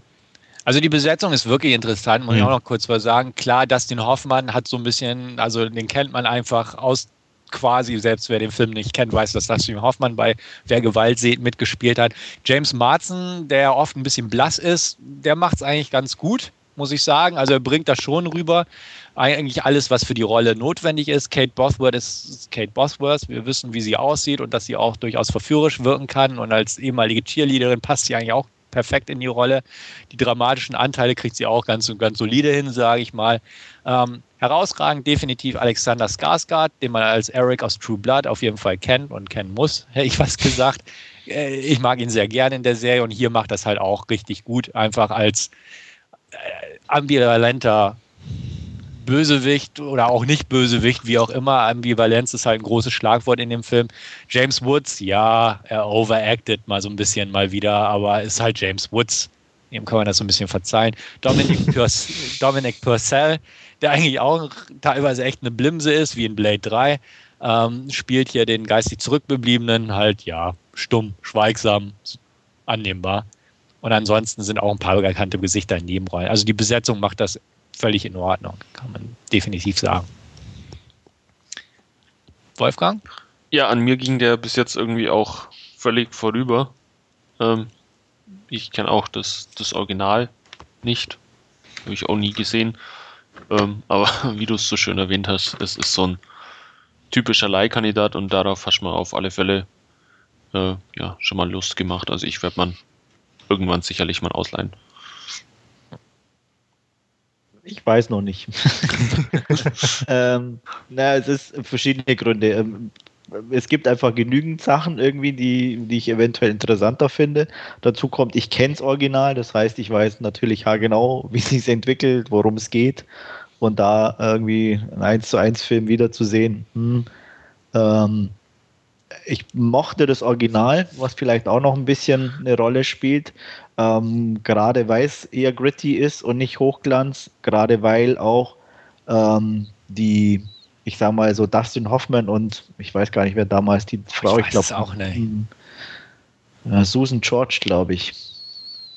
Möglich. Aber ist ja egal. Ähm, die haben so für mich oder zumindest so eher das, das normale Paar einfach gespielt und ähm, da kam auch ähm, Dustin Hoffmann ist ja jetzt nun kein Traumtyp, auch so dieses, diese diese Unsicherheiten ein bisschen besser rüber, so eher der kleine, unscheinbare Typ. Ähm, ich kann mich, also es ist schon sehr lange her, dass ich den, das Original auch gesehen habe. Ich meine mich auch erinnern zu können, dass die sich nicht kannten, also die da wirklich nur aufs Land sind, um da ihre Ruhe zu haben. Ich weiß es gar nicht mehr. Und ähm, das, wenn, also wie gesagt, ich auch wenn es auch im Original so ist, ich finde es mit dem Cheerleader und so eher schon wieder dumm, ganz ehrlich. Ähm, warum müssen die irgendeine Verbindung haben? Ähm, und von daher, ja, bin ich noch unsicher, ob ich mir den, meine ich setze bestimmt mal irgendwann auf die Leihliste, aber nicht auf höhere Priorität. Wenn er mal zufällig dann kommt, werde ich ihn sicher angucken, aber ja, so ein dringendes Bedürfnis habe ich jetzt nicht. Okay. Judy, das waren meine drei für heute. Dann machen wir weiter mit René. Ja, dann ist mal wieder der Serienonkel dran. Denn ja, bei mir war es eigentlich durchweg mal wieder TV-Programm. Allerdings, ja, wer regelmäßig zu weiß, nicht im TV, sondern auf Scheibe. Und ähm, den Anfang dabei macht bei mir dann heute Burn Notice. Da ähm, habe ich mal wieder am Anfang angefangen, da meine Freundin jetzt doch mal mitgucken wollte. Ja, sonst wäre ich jetzt irgendwie schon bei Staffel 3 gewesen. So waren es ja in den letzten Wochen verteilt die Staffeln 1 und 2. Äh, ja, Burnout ist. Worum geht es da überhaupt? Ähm, ja, im Mittelpunkt der Serie, da haben wir den ähm, CIA-Agenten oder ja, man sollte vielleicht sogar besser schon sagen, Ex-CIA-Agenten ähm, Michael Weston, gespielt von Jeffrey Donovan, den ich, ich glaube, weder vorher noch nachher bislang in irgendwie einer anderen Rolle mal gesehen habe. Ähm, Jedenfalls dem Herrn wird ja inmitten einer brisanten Undercover-Mission ähm, in Nigeria mitgeteilt, ja, dass er von der Regierung fallen gelassen wurde und jetzt auf sich allein gestellt ist. Ja, shit happens, machen wir nun. Flucht gelingt ihm, ähm, allerdings wird er dann äh, während des Fluges, er konnte sich da eben noch in so eine Passagiermaschine reinretten, betäubt. Er wacht danach in einem Zimmer in Miami wo er dann von seiner Ex-Freundin, ähm, der irischen Waffenhändlerin Fiona von Gabriel Anwar gespielt wird, ähm, begrüßt wird. Schnell stellt er fest, ja, ist jetzt erstmal Ende Gelände, steht auf der schwarzen Liste, all seine Konten wurden gesperrt und irgendwie muss er sich jetzt übers Wasser halten. Ähm, dauert nicht lange, bis er dann ja erste Aufträge annimmt, sei es äh, welche, die er über seine Mutter bekommt, weil sie dann erfährt, dass irgendjemand in ihrem in ihrer Bridge-Runde Hilfe braucht oder dass ihm irgendwie so jemand über den Weg läuft. Und ja, kümmert sich dann äh, darum, ja, greift dazu dann unter anderem auch mal zu der einen oder anderen, ja, MacGyver-ähnlichen Bastelei, wenn er halt versuchen muss, da mit einfachsten Mitteln irgendwelche Sprengstoffe, Fallen oder was weiß ich herzustellen. Ähm, seine Mutter habe ich gerade erwähnt, wird hier gespielt von äh, Sharon Glass. Äh, nicht vergessen sollte man auch ähm, seinen Kumpel und äh, Ex-Ziel Sam X, der hier von Bruce Campbell gespielt wird. Und das ist irgendwie auch so eine typische ja, Bruce Campbell-Rolle, sag ich mal. Also ähm, Macht auf jeden Fall Spaß. Ähm, ja, die ganze Serie, äh, also was ich bislang gesehen habe, ist durchweg unterhaltsam. Da hat man zwar, ja, wie man es von so vielen Serien kennt, hier so eine, ähm, ja, ich sag mal, Fall der Woche Geschichte. Äh, darüber dann natürlich halt der ähm, Bogen, der das Ganze umspannt. So, wer steckt jetzt dahinter? Äh, ähm, dass er halt da ja fallen gelassen wurde ähm, ja, und er versucht da halt irgendwie wieder reinzukommen in die CIA. Ähm, ja, viel mehr gibt es jetzt dazu, soweit auch noch nicht zu sagen. Ich will jetzt gar nicht über einzelne äh, Folgenplots äh, irgendwie noch großartig was erzählen. Das ist jedenfalls eine klare Empfehlung, was man sich mal so locker flockig so am Feierabend so in ein oder zwei äh, Folgendosen geben kann. Ich weiß nicht, ob ihr davon schon mal irgendwie was gehört oder gesehen habt. Ich habe im Fernsehen ein paar Mal reingeguckt. Mhm. Ich mag ja Gabriel Noir seit mhm. meiner Jugend, hätte ich fast gesagt. Seit, Damals. Seit Teenagend, natürlich, mit Richard Grieger.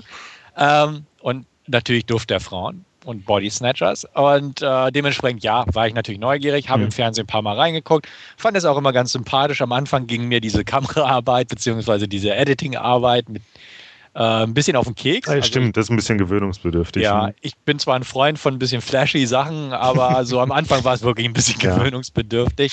Hat sich aber gelegt, muss man auch ganz klar sagen. Also war in Ordnung. Ähm, aber ich habe, wie gesagt, nur sporadisch im mhm. TV ab und an mal eine Folge reingeguckt, wenn nichts Besseres lief oder so. War in Ordnung. Also ist jetzt nicht so, dass ich mir jetzt gezielt eine, eine Staffel kaufen mhm. würde. Aber so, was ich gesehen habe, war immer immer in Ordnung. Also jetzt nicht so, dass ich gesagt habe, oh, ist das irgendwie ein Scheiß oder so, mhm. sondern nette Kost, behaupte ich. Und ja, also sagen wir mal, wenn ich ganz viel Zeit in meinem Leben hätte, demnächst, dann würde ich mir durchaus die Staffeln mal angucken, mhm. aber so, also ja, wie gesagt, positiven Eindruck, aber jetzt nicht so, dass ich es jetzt aktiv verfolgen müsste. Stichwort gewöhnungsbedürftig fällt mir noch eine Sache ein. Und zwar die erste Staffel, die habe ich mir mal in äh, UK geholt gehabt irgendwann. Dann gab es die zweite mal irgendwie günstig hier in Deutschland, habe ich mir die hier geholt gehabt. So, äh, meine Freundin ist ja doch so mehr der Synchrotyp. Und ja gut, bei der ersten haben wir dann keine Auswahl gehabt. Ne? Haben wir halt auf Englisch geguckt, zur Unterstützung nochmal die Untertitel dabei. Klappt bei ihr dann auch ganz gut. Ähm, zweite ähm, hatten wir jetzt halt in Deutsch. Gut, ähm, damit wir beim O-Ton bleiben, habe ich ihr halt die deutschen Untertitel mit dazu geschaltet. Ne?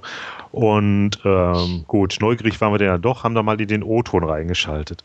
Ja, und wie so oft bei Sachen, die man dann mal irgendwie im O-Ton gesehen hat, vor allem bei Serien, ist das dann doch oft erschreckend, wie sich das Ganze dann in Deutsch anhört und was da für Stimmen gecastet wurden. So, dass wir also, ja, das dann auch weiterhin in Englisch gucken konnten. Ja, ja. entsprechend kenne ich nur die Deutsche, also habe hm. da keinen Vergleich, aber ist ja leider oft so, dass man dann ja, denkt, in der Mensch, Tat. Ja. Klingt ja. irgendwie nach ein Mann-A-Team. Ja, so ein bisschen in der Tat, wobei es ja nicht nur ein Mann ist, sondern er hatte ja oft Unterstützung eben von seiner besagten Ex-Freundin, so. Schrägstrich Freundin. nee, die Mama nicht, wobei die jetzt, äh, wir haben jetzt auch schon mal in die dritte reingeguckt, da dann doch auch mal für so ein paar Randarbeiten dann irgendwie mal äh, Wäsche ja, waschen. wie das jetzt weniger mal hier oder da so eine kleine Observation. Ne? Mal gucken, wie das noch, äh, was das für Ausmaße da noch annimmt. Äh, oder mal Informationen beschaffen. Ja, und halt ähm, Sam X, also hier Bruce Campbell, der ist halt auch, ja, sag ich mal, stets präsent und ja, vor allem auch das Zusammenspiel ist doch recht unterhaltsam. So, ähm, hab's gesagt, Serien standen auf dem Programm. Andreas hat noch. Ach ja, entschuldige bitte. Ist so ruhig. ja, ja.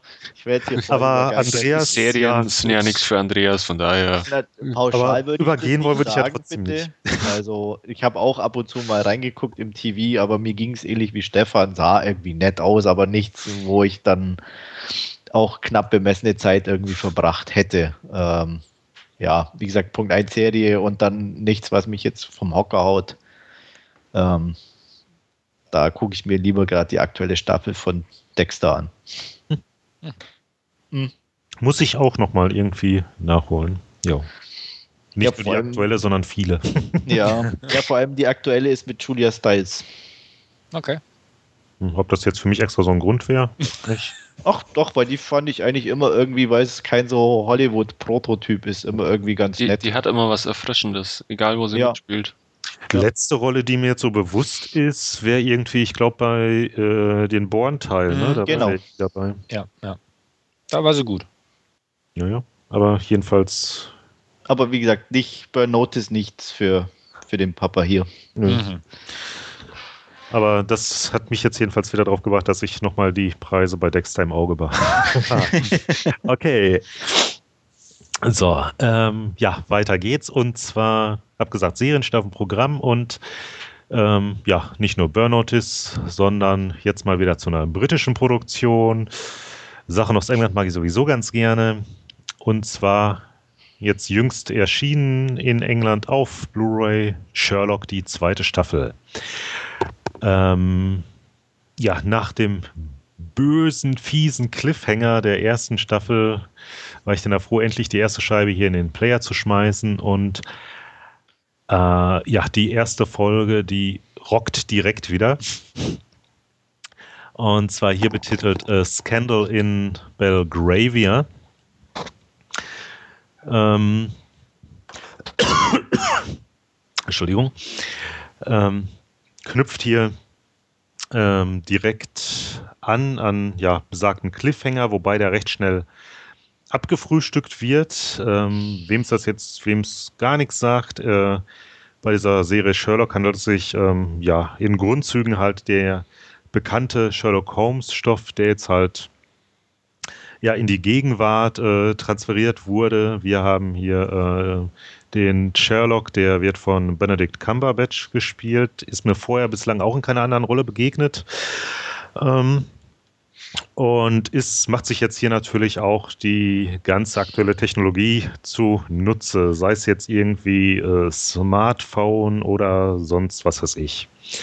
Äh, sein Dr. Watson, gespielt von Martin Freeman, den man ja spätestens im Hobbit auch wieder sehen wird, ähm, ja, war hier im äh, Afghanistan-Krieg So, so viel nur kurz dazu. Ähm, also Holmes wird jetzt in diesem Fall in den Buckingham Palace geladen und wird dann dort angeheuert, um ja, kompromittierende Fotos wieder zu erlangen, die bei einer Domina gemacht wurden, die sich äh, lediglich ähm, The Woman nennt äh, oder genannt wird. Äh, bislang liegt da zwar keinerlei Erpressung oder Anzeichen dafür vor, doch ja, wie das in Adelskreisen so ist, will man sich natürlich im Vorfeld absichern, ne? soll ja nichts rauskommen. Und bei dieser äh, Dominatrix hier handelt es sich um keine geringere als äh, Irene Adler. Und hier dieser Titel Scandal in Belgravia, ich habe es ja gesagt, basiert so ein bisschen auf dem ähm, äh, ja, originären Sherlock Holmes Stoff und äh, dieses hier basiert dann auf A Scandal in Bohemia und äh, auch da hatte Irene Adler, äh, da hat es nicht nur vorgehabt, sondern da hat sie halt einen Adeligen erpresst mit ähm, äh, Fotos ihres ehemaligen Geliebten. Und hier wird Irene äh, gespielt von Lara Palver. Äh, unter anderem Stefan dürfte es im Begriff sein, hat die Claudine in True Blood gespielt. Die Claudine. Hm. Müsst ihr nochmal nachdenken. Kannst du im Moment nachdenken. Okay. Und das ist hier ähm, ja eine Holmes fast ebenbürtige Gegenspielerin und ja, schafft es hier dann auch, ihn ja das ein oder andere Mal so ein bisschen ausspielen zu können. Ähm, weiß dann hier auch, ja, neben ihrer Intelligenz ihre Sexualität einzusetzen. Ne? So ist das ein oder andere Mal dann doch unklar, ob nicht hier dann selbst der doch, ja, sehr logikgelenkte Sherlock dann ihren Reizen erliegt. Und äh, ja, äh, super Episode. Ähm, Im Gegensatz zu vielen anderen Serien laufen die Sherlock-Teile in Spielfilmlänge. Und äh, ja, es läuft, ja, vergeht wirklich wie im Flug hier die Zeit und eben wirklich so dieses äh, Spiel äh, zwischen den beiden. Das ist grandios. Und äh, ja, vor allem bei Sherlock finde ich es ja, gerade wenn man bedenkt, dass sich das Ganze hier um so eine Fernsehserie handelt, ähm, ja, wenn man da sieht, was sonst manchmal so im Kino läuft, da, äh, ja, Respekt. Also von mir bekommt diese Folge, ich will jetzt auch gar nicht irgendwie großartig noch was spoilern. Ähm, 10 von, also ja, knappe, ach, was knappe, 10 von 10, so. ähm, dann habe ich die Tage auch mal direkt weitergemacht mit Sherlock, äh, zweite Folge der zweiten Staffel, The Hounds of Baskerville und ich denke zumindest, das dürfte wohl jedem, der schon mal irgendwie was von Sherlock Holmes gehört hat, zumindest in Grundzügen bekannt sein. Jo. So, bei Staffel 1, da war es jetzt so, die fand ich ja insgesamt auch ganz toll, hier allein dieses, dieses äh, ja, wie soll ich sagen, Reimagining, halt den jetzt in die Gegenwart zu holen Folge 1 und 3 mit dem fiesen Cliffhanger fand ich ganz klasse. Folge 2 fand ich da schon den Schwachpunkt. Ähm, war immer noch gut, aber ähm, jetzt in, innerhalb der ersten Staffel war es dann so der Schwachpunkt. Ist jetzt hier irgendwie nicht anders. Also jetzt die, vor allem da die erste Folge jetzt wirklich so, ja, ich sag mal, der Hammer war, ist ähm, das dann irgendwie so ein bisschen ernüchternd. Äh, ist ja, auch kein schlechter Film jetzt in dem Sinne, aber kann da halt überhaupt nicht mithalten. Ähm, auch hier dieses Basketball-Setting wurde jetzt halt ein bisschen in die, äh, was heißt ein bisschen? Quatsch. Wurde in die Gegenwart geholt. Jetzt bei dieser Bas, bei diesem Basketball da, ähm, ja, handelt es sich jetzt so ein bisschen um ähm, Genforschung und so. Auch da will ich jetzt gar nicht großartig was verraten. Ähm, ja, Sherlock wird da so ein bisschen auch zum ersten Mal äh, mit seiner Angst konfrontiert. Im, äh, Im letzten Teil, wo ich gerade sprach, da ja, spielte die Liebe so einen kleinen Teil. Und hier haben wir jetzt die äh, Angst, ist jetzt ganz interessant, Sherlock äh, mal so ein bisschen verängstigt zu sehen, aber ja, ist jetzt ja nicht wirklich so der Bringer, sag ich mal. Also immer noch ganz gut unterhalten gewesen. Ne? Ich würde jetzt vielleicht ja, dem so eine äh, schwache 7 geben, aber ja, nach dem Auftakt halt sehr schwer. Ich weiß jetzt nicht, wenn das jetzt die erste Folge gewesen wäre, wie ich die äh, bewertet hätte, aber so kann ich da jetzt nicht mehr ja, rausholen. Aber ich hoffe doch, dass es jetzt mit der nächsten Folge wieder bergauf geht. Ähm, ja. Aber auf jeden Fall tolle Serie. Ich weiß nicht, vielleicht hat einer von euch da im äh, Fernsehen schon mal was gesehen. Erste Staffel lief ja schon auf der ARD, die zweite jetzt, glaube ich, irgendwie im Mai. Ja. Nö. Nee, nee habe ich nicht. Also ich habe das eigentlich nur mitverfolgt, dass du das mal geschrieben hast mit Sherlock und so hm. im Forum. Ähm, sonst habe ich die irgendwie gar nicht verfolgt. Interessiert mich auch nicht so wirklich, muss ich ganz offen gestehen. Wahrscheinlich wieder zu europäisch, oder? Äh, muss nicht sein. Also einfach so die Sherlock-Materie an sich interessiert mich nicht. Mit dem Kinofilm mit Downey Jr. konnte ich auch nichts anfangen, wirklich. Also fand ich auch so, ja, lala. Aber ähm, also Nö, also kann ich sagen, irgendwie reizt mich nicht. Klar habe ich früher als Kind, sag ich mal, Darf von ich mal ganz kurz unterbrechen? Entschuldige, ja. bevor ich es vergesse. Und zwar, äh, du wurde jetzt den äh, Downey Jr. Film oder Filme erwähntest. Ähm, äh, besagte Irene Adler taucht auch dort auf und zwar ist das die Rolle, die von der ähm, McAdams gespielt wird. Ah, okay. Mhm. Ja, also die, wie gesagt, ähm, als Kind hatte ich da ja Hund von Basketball, ich glaube ein Hörspiel oder so. Mhm. Also so, kommt mir alles bekannt vor, klar, aber wie gesagt, so, so als Serie kann, kann natürlich auch sein zu europäische Geschichte für mich, wie auch immer. Ähm, also dementsprechend ist nicht so meins. Ich habe aber für recherchiert gerade. Claudine, ah. Claudine ist mir noch nicht bekannt, weil ich noch nicht so weit in Season 3 bin, dass sie auftaucht. Ah, okay. Ja, also ich habe gelesen, sie taucht in Season 3 auf hm. und da bin ich gerade bei Folge 6 und bislang noch nicht. Also alles klar. Kommt noch. aber ja, also wie gesagt, klingt, klingt okay, ähm, aber ist nichts für mich. Ja. Und die anderen, was meint ihr? Dass man die immer so ansprechen muss, ne? Ja, natürlich. Immer wir, wollen, wir wollen, wir wollen äh, angesprochen werden. Ne? Wir müssen da. Ja. Nee, ich habe ähm, TV mal reingeguckt, äh, fand's okay. Ich glaube, meiner Frau hat sogar ganz gut gefallen. Mhm. Weswegen es passieren kann, dass ich mir irgendwann mal irgendwie eine Staffel da oder die, die Filmchen hole, keine Ahnung, weil es sind ja, glaube ich, immer drei Filme, oder? Richtig. Wobei ja. ich da direkt mal sagen kann, also die Staffel 1 ist mittlerweile in UK recht günstig, die gibt es dafür 6,99 Pfund. Ja. Ähm, von daher, wie gesagt, kann es passieren. Mhm. Ähm, bin jetzt da nicht ganz abgeneigt. Schade finde ich anscheinend, dass ja der Hund von Baskerville nicht ganz so prickelnd ist, ähm, weil ich auch gerade mal wieder das Buch gelesen ah, habe, vor okay. nicht allzu langer Zeit mhm.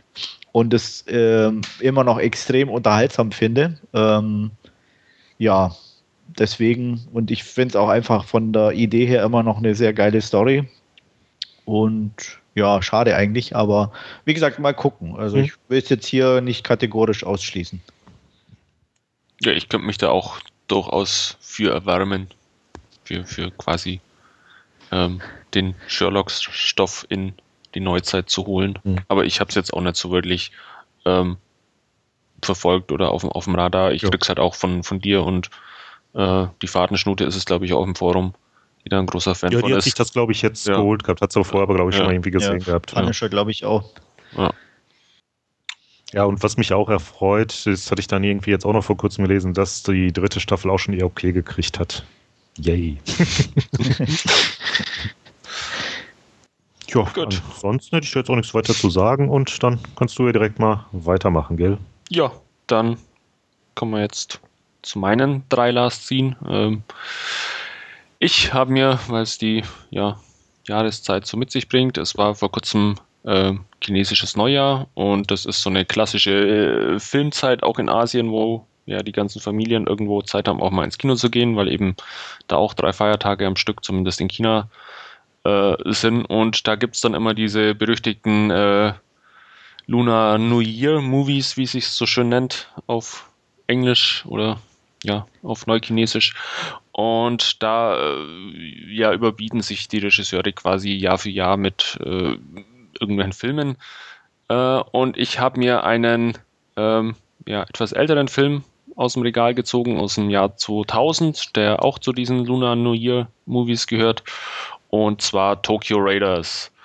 Ähm, ja, mit dem schönen deutschen Untertitel Heiße Babes und der Feueratem der Yakuza. Oh.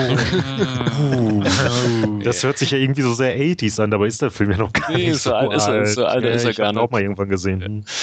Ähm, ja, ähm, spielt, wie, wie es der Titel vermuten lässt, in Tokio. Es geht auch los mit einer ja, mehr oder weniger wichtigen Eröffnungssequenz. Man sieht, wie, wie Tony Leung ähm, im Lodenmantel und Hut äh, über die Straßen von, von Tokio schreitet, beziehungsweise auch in, in äh, ja, diese bekannte Kreuzung, die man unter anderem auch aus, aus Resident Evil schon kennt und, und vielen anderen Filmen, äh, die einfach vom, vom Bild her bekannt ist, ähnlich wie der Times Square in New York, äh, streitet da drüber, äh, sieht aus dem Augenwinkel irgendwo, ähm, ja, dass er verfolgt wird, äh, begibt sich in eine Seitengasse und da gibt es dann auch die äh, ja, eine sehr stylische erste Klopperei, wo er sich eben unter anderem auch seinen seines Regenschirms bedient und da ein, paar Baddies eben ausschaltet. Unterlegt ist das Ganze von einer sehr schmissigen, äh, ja, äh, poppig angehauchten Musik,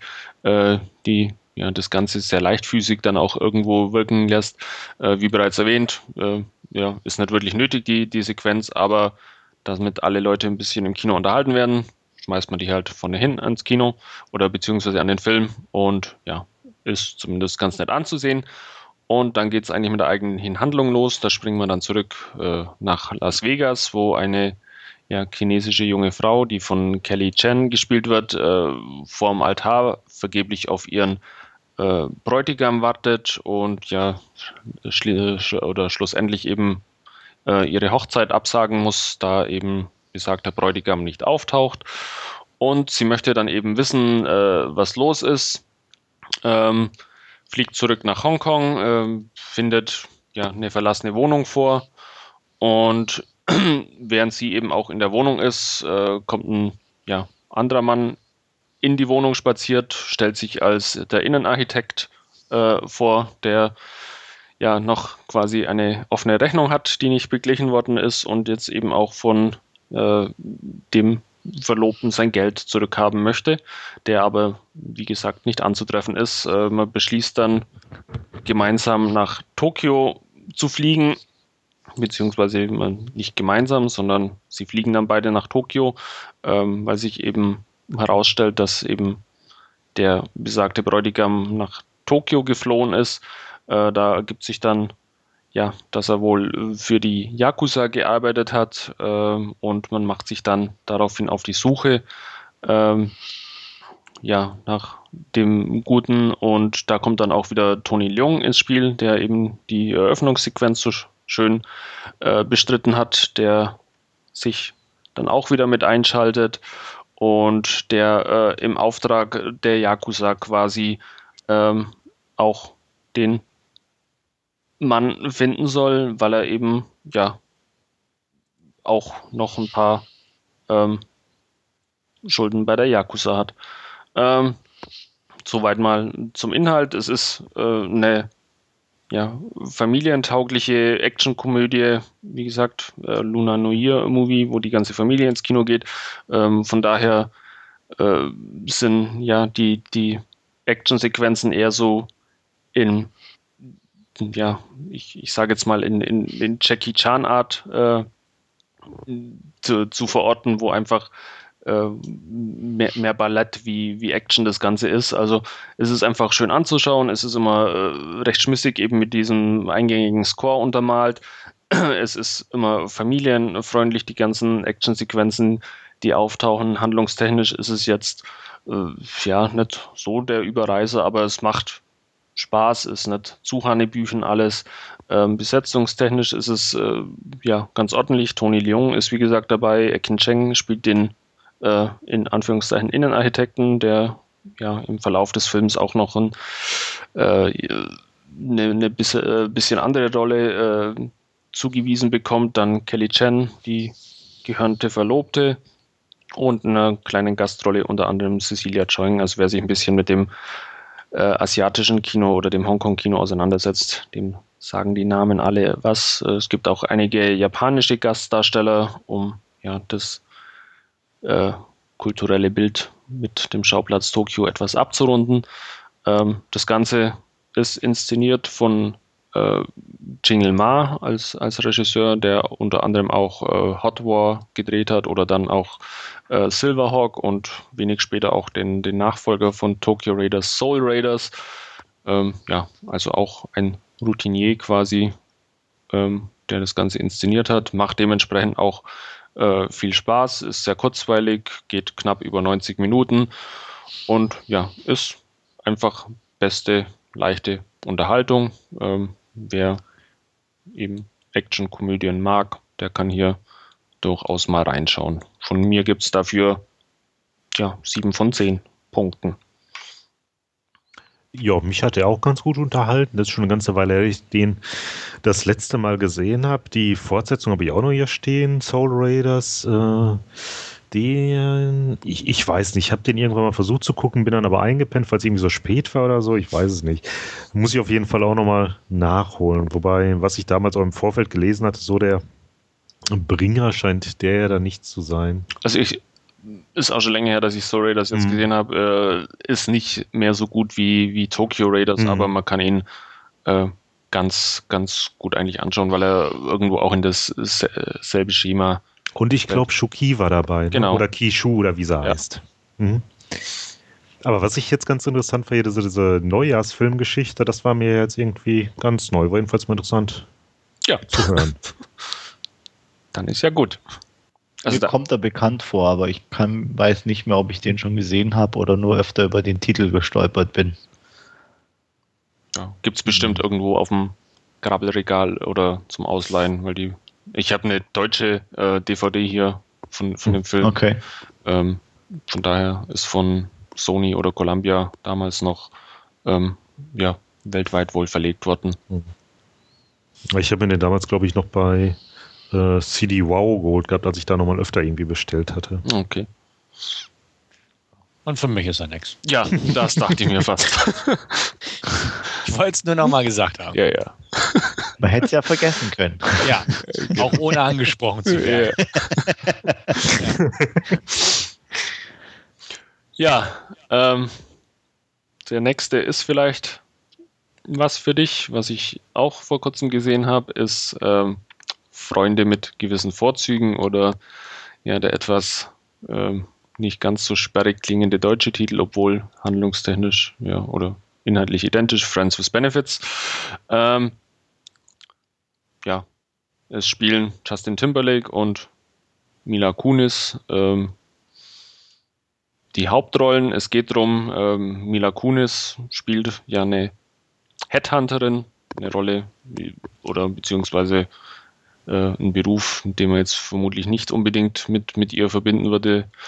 Ähm, nichtsdestotrotz, sie ist, spielt eben diese Headhunterin und ähm, für das GQ Magazine in New York ähm, sucht sie eben einen, einen Art Director und da wird sie eben in Los Angeles fündig und ja, damit äh, wird Justin Timberlake quasi vorgestellt, der eben von Los Angeles nach New York ziehen soll um da eben bei GQ als Art Director zu arbeiten. Ähm, wir begegnen den beiden quasi in ihren jeweiligen Heimatstädten, wo sie gerade mit ja, ihren entsprechenden Partnern äh, Schluss machen. Das ist eine sehr schöne Gastrolle unter anderem von Emma Stone, die dann mit Justin Timberlake eben Schluss machen darf. Und der andere ist, glaube ich, Andy Samberg, der, glaube ich, bei Saturday Night Live oder was auch immer ähm, den Amerikanern zumindest bekannt ist, der ähm, in dem Fall mit Mila Kunis Schluss machen darf. Und ähm, ja, aufgrund dieser Trennungen beschließen sich, schließen sie beide, äh, ja, sich emotional abzutrennen und quasi die wie es so schön heißt, die George Clooney-Nummer durchzuziehen. und ja, ähm, die beiden begegnen sich dann eben in New York am Flughafen. Justin Timberlake äh, möchte sich das Angebot dann durchaus mal ähm, anschauen, nimmt es natürlich auch an, früher oder später. Und ja, man, es kommt zu einer Freundschaft und weil eben der gute Justin in New York niemand kennt. Man geht ein paar Mal miteinander aus und irgendwann kommt das äh, Gespräch eben auch auf äh, Sex zu sprechen und wie schön es doch wäre, äh, einfach mit jemandem schlafen zu können, ohne große Gefühle, bla bla bla und so weiter und so fort. Gut, man beschließt das Ganze natürlich äh, auch in die Tat umzusetzen, äh, schläft ein paar Mal miteinander, aber wie es der Teufel eben auch so will. Ähm, irgendwann kommen die Gefühle mit dazu und ja, ob sie sich kriegen oder nicht, ist wohl keine Frage. Ähm, es ist eine romantische Komödie, es wird also ein Happy End geben. Ähm, der Weg dahin ist aber extrem witzig, zumindest ging es mir so. Äh, der Regisseur ist Will Gluck, der unter anderem auch äh, Easy A gedreht hat, den ja der ein oder andere hier schon gesehen hat und der ja auch recht, recht gut bei uns eigentlich wegkam. Und in eine ähnliche Kalbe schlägt eigentlich auch äh, Friends with Benefits, der einfach über die gesamte Laufzeit hinweg äh, witzig ist. Die Charaktere sind sympathisch. Ähm, es werden, ja, die, das, das aktuelle äh, Geschehen an, an oder beziehungsweise aktuelle Gadgets mit, mit äh, einbezogen. Es wird zum Beispiel auf eine Bibel-App auf dem iPad geschworen und so Sachen. Ähm, ja, es ist ganz witzig. Ähm, macht auf alle Fälle Spaß, sich den Film anzuschauen. Ich fand mich äh, köstlich amüsiert. Äh, Mila Kunis und, und Justin Timberlake äh, harmonieren sehr cool miteinander oder sehr gut miteinander. Ähm, in Nebenrollen dann unter anderem Patricia Clarkson als, als Mutter von, von Mila Kunis, äh, Jenna Elfman. Dalman Greg hat man, glaube ich, im Vorfeld kurz mal angesprochen.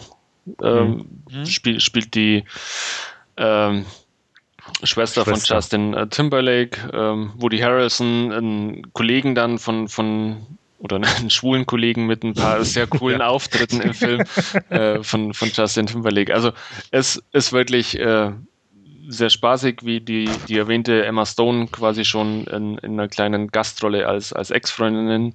Ähm, ja, macht einfach Spaß, äh, ist herrlich amüsant und, wenn ich das so sagen darf, dann äh, wir hatten ja die Trailer im Doppelpack damals äh, vor etlichen Ausgaben besprochen, schon mit Friends with Benefits und No Strings Attached, der mit äh, Ashton Kutscher und äh, Natalie Portman ist. Und ja, den schlägt er dann doch um ein kleines bisschen. Also da ist Friends with Benefits die bessere Variante. Das hatten wir, glaube ich, aber damals auch bei den Trailern schon entsprechend vermutet, weil sie einfach ein bisschen frecher ist, das Ganze. Ja, von mir auch dafür ähm, ja, sieben bis acht. Ja, das sehe ich ähnlich, einschließlich deiner ähm, Endwertung. So sieben bis acht bekommt auch von mir. Ich habe mir dann auch die ähm, Tage angesehen und ja, kann das im Prinzip so unterstreichen. Also ähm, ja, Harrelson hat hier wirklich so ein paar coole Auftritte als äh, ja, schwuler Arbeitskollege. Ja, was heißt direkt Arbeitskollege ist ja nicht, er ist ja ihm untergestellt, ne, genau, richtig. Ähm, ja, sehr unterhaltsam das Ganze und nett. Äh, was mir allerdings bislang entgangen war, dass äh, es sich hierbei um denselben Regisseur handelt wie bei Easy A. Da habe ich äh, mich so irgendwie gar nicht mit auseinandergesetzt gehabt. Hm? Ja, wieder was dazugelernt. Hm? Tja, lehrreich heute. ja. Mann, Mann. Ja, die anderen beiden Herren sind eingeschlafen mittlerweile? Nee, ähm, ja, ähm, auch wenn mir der Trailer damals auch schon besser gefallen hat, der andere bleibe ich dabei, ähm, muss ich nicht sehen. Ich mag zwar Easy A, aber dieses, ja. Ja, nee. ich würde auch jetzt ganz ehrlich sagen, er ist nichts für dich. Gut, danke. Ja, ich gebe ab. Kann, kannst du also ohne schlechtes Gewissen auslassen. Glück gehabt. Ja, für einen Zehner hole ich mir die Blu-ray, sagen wir es mal so. Also, ähm, hat er auch damals gesagt, das wäre der Film, den ich mir am ehesten angucken würde von den beiden. Ich mag Timberlake, äh, Kunis, Emma Stone sowieso. Und ja, wie, wie eigentlich Andreas so ein bisschen auch schon die Kerbe geschlagen hat, ist nicht so unbedingt jetzt mein Genre oder mein, mein inhaltliches Lieblingsthemengebiet, aber so gesehen, also wie gesagt, für einen Zehner würde ich die locker flockig holen und denke auch, das wird so eine locker flockige Kost werden. Und dementsprechend, ja, gucke ich mir an. Ja. Ähm, weil ich es gerade sehe, wir hatten, glaube ich, auch schon öfters How I Met Your Mother angesprochen hier im Podcast zum oder zum. Ach stimmt, der Siegel, der, der taucht der in dieser Film Siegel, Filmgeschichte auf. Genau, ja. der taucht auch äh, in ein paar Szenen in, wie du es so schon sagst, im Film, im Film hm. irgendwo auf. Hoffentlich nur, hoffentlich nur kurz. Ja, aber ja, ja. Da, dafür mehrmals. Ja. ist jetzt kein Verkaufsargument, oder? Nee, nicht Siegel ist eine Pfeife. Das ist milder ausgedrückt, ja. ja. Ja, Gut. nee. Aber Emma Stone, ja. Ja, ja, passt. Mhm. Als, als brennender, äh, wie heißt der, John Mayer-Fan. Richtig. Die, die Sheryl Crow unserer Generation. Mhm. Ist egal, Hauptsache sie ist dabei. Ja. Gut. Ja. Du siehst, ich bin leicht zufriedenzustellen. Ja. Ja, in, in mancher Hinsicht. Ja. Ähm, Ja, ja. und mir schläft gerade ein Bein ein. Oh. Gut, dann machen wir einfach schnell weiter. Ja, aller guten Dinge sind drei. Genau. Und ähm, was ich mir ebenfalls vor kurzem in den Player gelegt habe, ist Columbiana. Ähm, ja, eine ein Luc Besson-Vehikel irgendwo. Ja, er hat das Drehbuch geschrieben, aber nicht Regie geführt. Äh, produziert habe da aber unter anderem. Äh, Regie führte Olivier Megaton, der unter anderem auch schon Transporter 3 gemacht hat. Und ja, worum geht's? Ähm, wir befinden uns in Kolumbien. Die neunjährige Catalea muss mit ansehen, äh, wie ihre Eltern von einem äh, Drogenboss äh, erschossen werden und auch sie soll ja mehr oder weniger kalt gemacht werden. Ihr gelingt es aber ähm, aus der elterlichen Wohnung zu fliehen und ähm, ja einer spektakulären Verfolgungsjagd durch die engen Gassen äh, Kolumbiens entkommt sie quasi ihren äh, Häschern und ähm, ja, es gelingt ihr dann von Kolumbien aus nach, nach mit der Hilfe unter anderem äh, des FBI, für diese von ihrem Vater noch ein paar Informationen bekommen hatte, kurz bevor er eben äh, erschossen wurde, äh, nach Amerika zu reisen und äh, kommt dort dann nach äh, Chicago, wo ihr Onkel unter anderem auch lebt. Und ja, ähm, der schickt sie von, von nun an auf äh, eine Privatschule, was sie zuerst ein bisschen widerwillig äh, annehmen oder ja, annehmen möchte, weil sie eigentlich nur äh, Rache äh, für den Tod ihrer Eltern äh, ausüben möchte und, und da eben die entsprechenden äh, Hintermänner, ja, trotz ihres zarten Alters von neun Jahren quasi zu Fall bringen möchte. Ähm, ihr Onkel demonstriert ihr aber dann, dass es vielleicht doch besser wäre, erstmal zur Schule zu gehen. Und ja, damit verlassen wir quasi die neunjährige Catalea und wir kommen äh, in die Gegenwart. Äh, Catalea ist mittlerweile eine erwachsene junge Frau. Und ja, ähm, ja, äh, führt quasi im Auftrag ihres Onkels mittlerweile als Profikillerin ja, diverse Aufträge aus und äh, hinterlässt aber auch bei all ihren Aufträgen immer ja eine mehr oder minder subtile Nachricht, ähm, die aber lange, lange Zeit und viele, viele äh, Auftragsmorde lang niemand so wirklich deuten kann, äh, bis auf einmal dann ja paar glückliche Umstände quasi zusammentreffen und äh, die Nachrichten auch entsprechend äh, veröffentlicht werden, an die Öffentlichkeit geraten und damit eben auch äh, wieder die ja, Mörder ihres äh, Vaters quasi aufgeschreckt werden und äh, sie damit quasi auf deren Spur kommt. Ähm, ja, ich fand's sehr fetzig, muss ich ganz ehrlich sagen. Es ist äh, wie man es von, von vielen anderen, äh, von, von diesen Luc Besson produzierten Filmen kennt, eine sehr schöne Action, Hochglanz, Orgie, ähm, macht sichtlich Spaß irgendwo auch. Ähm, inhaltlich hat man sich ein bisschen an, an Lyon der Profi orientiert, nicht zuletzt deshalb, weil es eigentlich, soweit ich das mitbekommen habe, irgendwann auch mal eigentlich als, als Fortsetzung äh, von Lyon ge geplant war, äh, man sich dann aber doch irgendwie entschlossen hat, ja, einen eigenständigen Film zu machen. Da ist dann wohl auch der Vorspann dazugekommen mit der neunjährigen Catalea. Ähm, ja, das Ganze hat mir sehr viel Spaß gemacht. Ähm, besagter Vorspann ist auch nicht irgendwie schnell abgehandelt oder so, sondern da ist äh, ja auch einiges an ja, Vorstellungen der einzelnen Figuren mit, mit eingearbeitet. Da geht dann doch durchaus, ich glaube, eine halbe Stunde war es oder so, bis es dann ähm, Zoe Saldana quasi den, den Part der erwachsenen Cataleya übernehmen darf. Also ähm, durchaus sehr rund und, und sehr schön gemacht. Ich fand mich wirklich gut unterhalten mit dem Teil. Ähm, es ist jetzt nichts großartig äh, Außergewöhnliches, aber wer so einen dieser typischen Luc Besson produzierten Actionfilme sehen mag mit all seinen Schauwerten, ähm, der wird hier definitiv bestens bedient. Und ich würde dem Ganzen von meiner Seite deswegen auch 7 von 10 Punkten geben. Ja, ungefragt landet der sicher irgendwann mal auf meiner Leihliste. Auch ähm, ein bisschen unterstützt durch deine Review, weil die ersten Kritiken ja nicht ganz so begeisternd waren. Ähm, und deswegen ja, mal auf der Leihliste werde ich ihn sicher mitnehmen. Also er ist definitiv auch, auch nichts Neues, nichts, was man jetzt schon irgendwo mal äh, gesehen hätte oder so. Ähm, Gerade äh, Zoe Saldana hat ja in, in The Losers irgendwo schon eine ähnliche Rolle gespielt, wo sie auch mit großen Kanonen um sich schießen darf. Also von, von daher, ja, auf der Leihliste sicher auch gut aufgehoben. Ja. Mhm. Für einen Zehner nehme ich ihn mit. Ja, ist immer also, so billig zu haben. Ja, ja. Also ich leihe ja nicht. Das ist und deswegen ist so 10 meine, meine Grenze meistens. Ähm, schon beim Trailer ist ja halt klar geworden. Irgendwo erinnert vieles an Leon der Profi.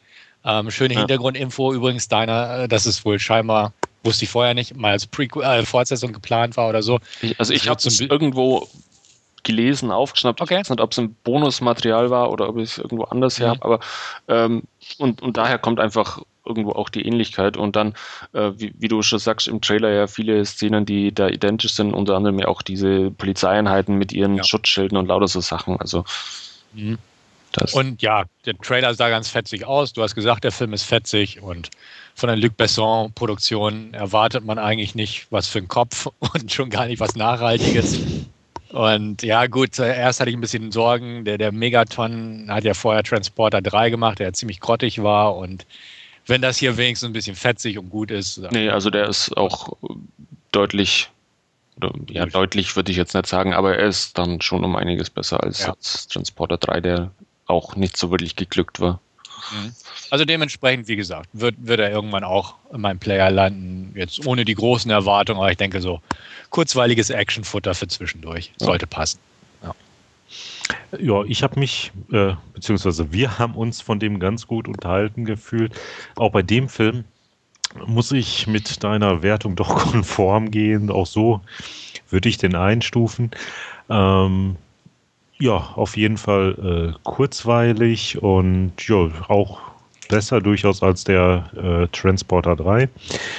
Ähm, was ich doch auch bei dem Film jetzt erstaunlich fand, äh, meine bessere Hälfte ist ja doch sonst ähm, eine, die sich, wenn sie einen Film gesehen hat, ja, dann reicht das fürs Lifetime und ähm, ja, da im Anschluss an den Film kam dann direkt zu der so, ach ja, doch, das kann man sich ruhig nochmal so geben bei Zeiten. Also, ähm, ja, ist jetzt halt nicht unbedingt irgendwie was Nachhaltiges, aber ja, macht Spaß. Ja, ist doch gut. Alles klar. Dann irgendwelche Ergänzungen noch oder machen wir weiter? Weiter. Weiter. Okay, Hauptreview. Da haben wir uns für was Britisches entschieden. Attack the Block. Worum es geht, sagt uns Andreas. Yo, bruv. äh, ja, eigentlich ganz kurz. Äh, Südlondon, Ghetto Kids, Wohnblock, Alien-Invasion, Fight. ja. ja. und sehr, äh, sehr nuschligen Südlondoner ja, Dialekt. genau. Yo, bruv. Mhm. Jo, dann mach mal Meldung. Ähm, wo soll ich anfangen? ähm, ich fand ihn okay, aber er hat mich enttäuscht. Sagen wir es mal so. Also er wurde ja ganz gut gehypt und ich fand den Trailer recht fetzig und äh, hab gedacht, okay, könnte was werden, ein bisschen was Frisches sozusagen. Ähm, frisch war eigentlich nur der Schauplatz für mich, weil ich eigentlich so diese Filme aus diesen Gegenden Londons meide. A, weil ich diese Kiddies nur nervig finde, die dort abhängen, auch in dem Film leider zum Teil. Und B, weil ich nicht so der britische Filmfan bin. Ähm, so gesehen hatte ich mir so ein bisschen mehr erwartet, auch so im Bereich der Story, will ich jetzt mal sagen, so sehr man das auch bei so einem Film jetzt nicht unbedingt als erstes nennen würde. Aber auch in diversen anderen Bereichen fand ich einfach, er war gut, er war unterhaltsam, aber er hätte mehr sein können. und in meinen Augen auch müssen irgendwo. Weiß ich nicht. Also, wie gesagt, ähm, wo fange ich an? Also, das, das, der Aufbau war ganz nett, so mit der Alien-Invasion und den Kiddies. Und, aber dann fand ich zum Beispiel, dass der sich zu sehr, klar, er heißt Attack the Block, also spielt er die meiste Zeit im Block. Aber so wirklich abwechslungsreich fand ich es jetzt nicht. Also, fand, da hätte man so ein bisschen was Kreativeres rausmachen können. Ich weiß jetzt nicht, wie genau. Also, da kann ich auch keine bessere Lösung bieten.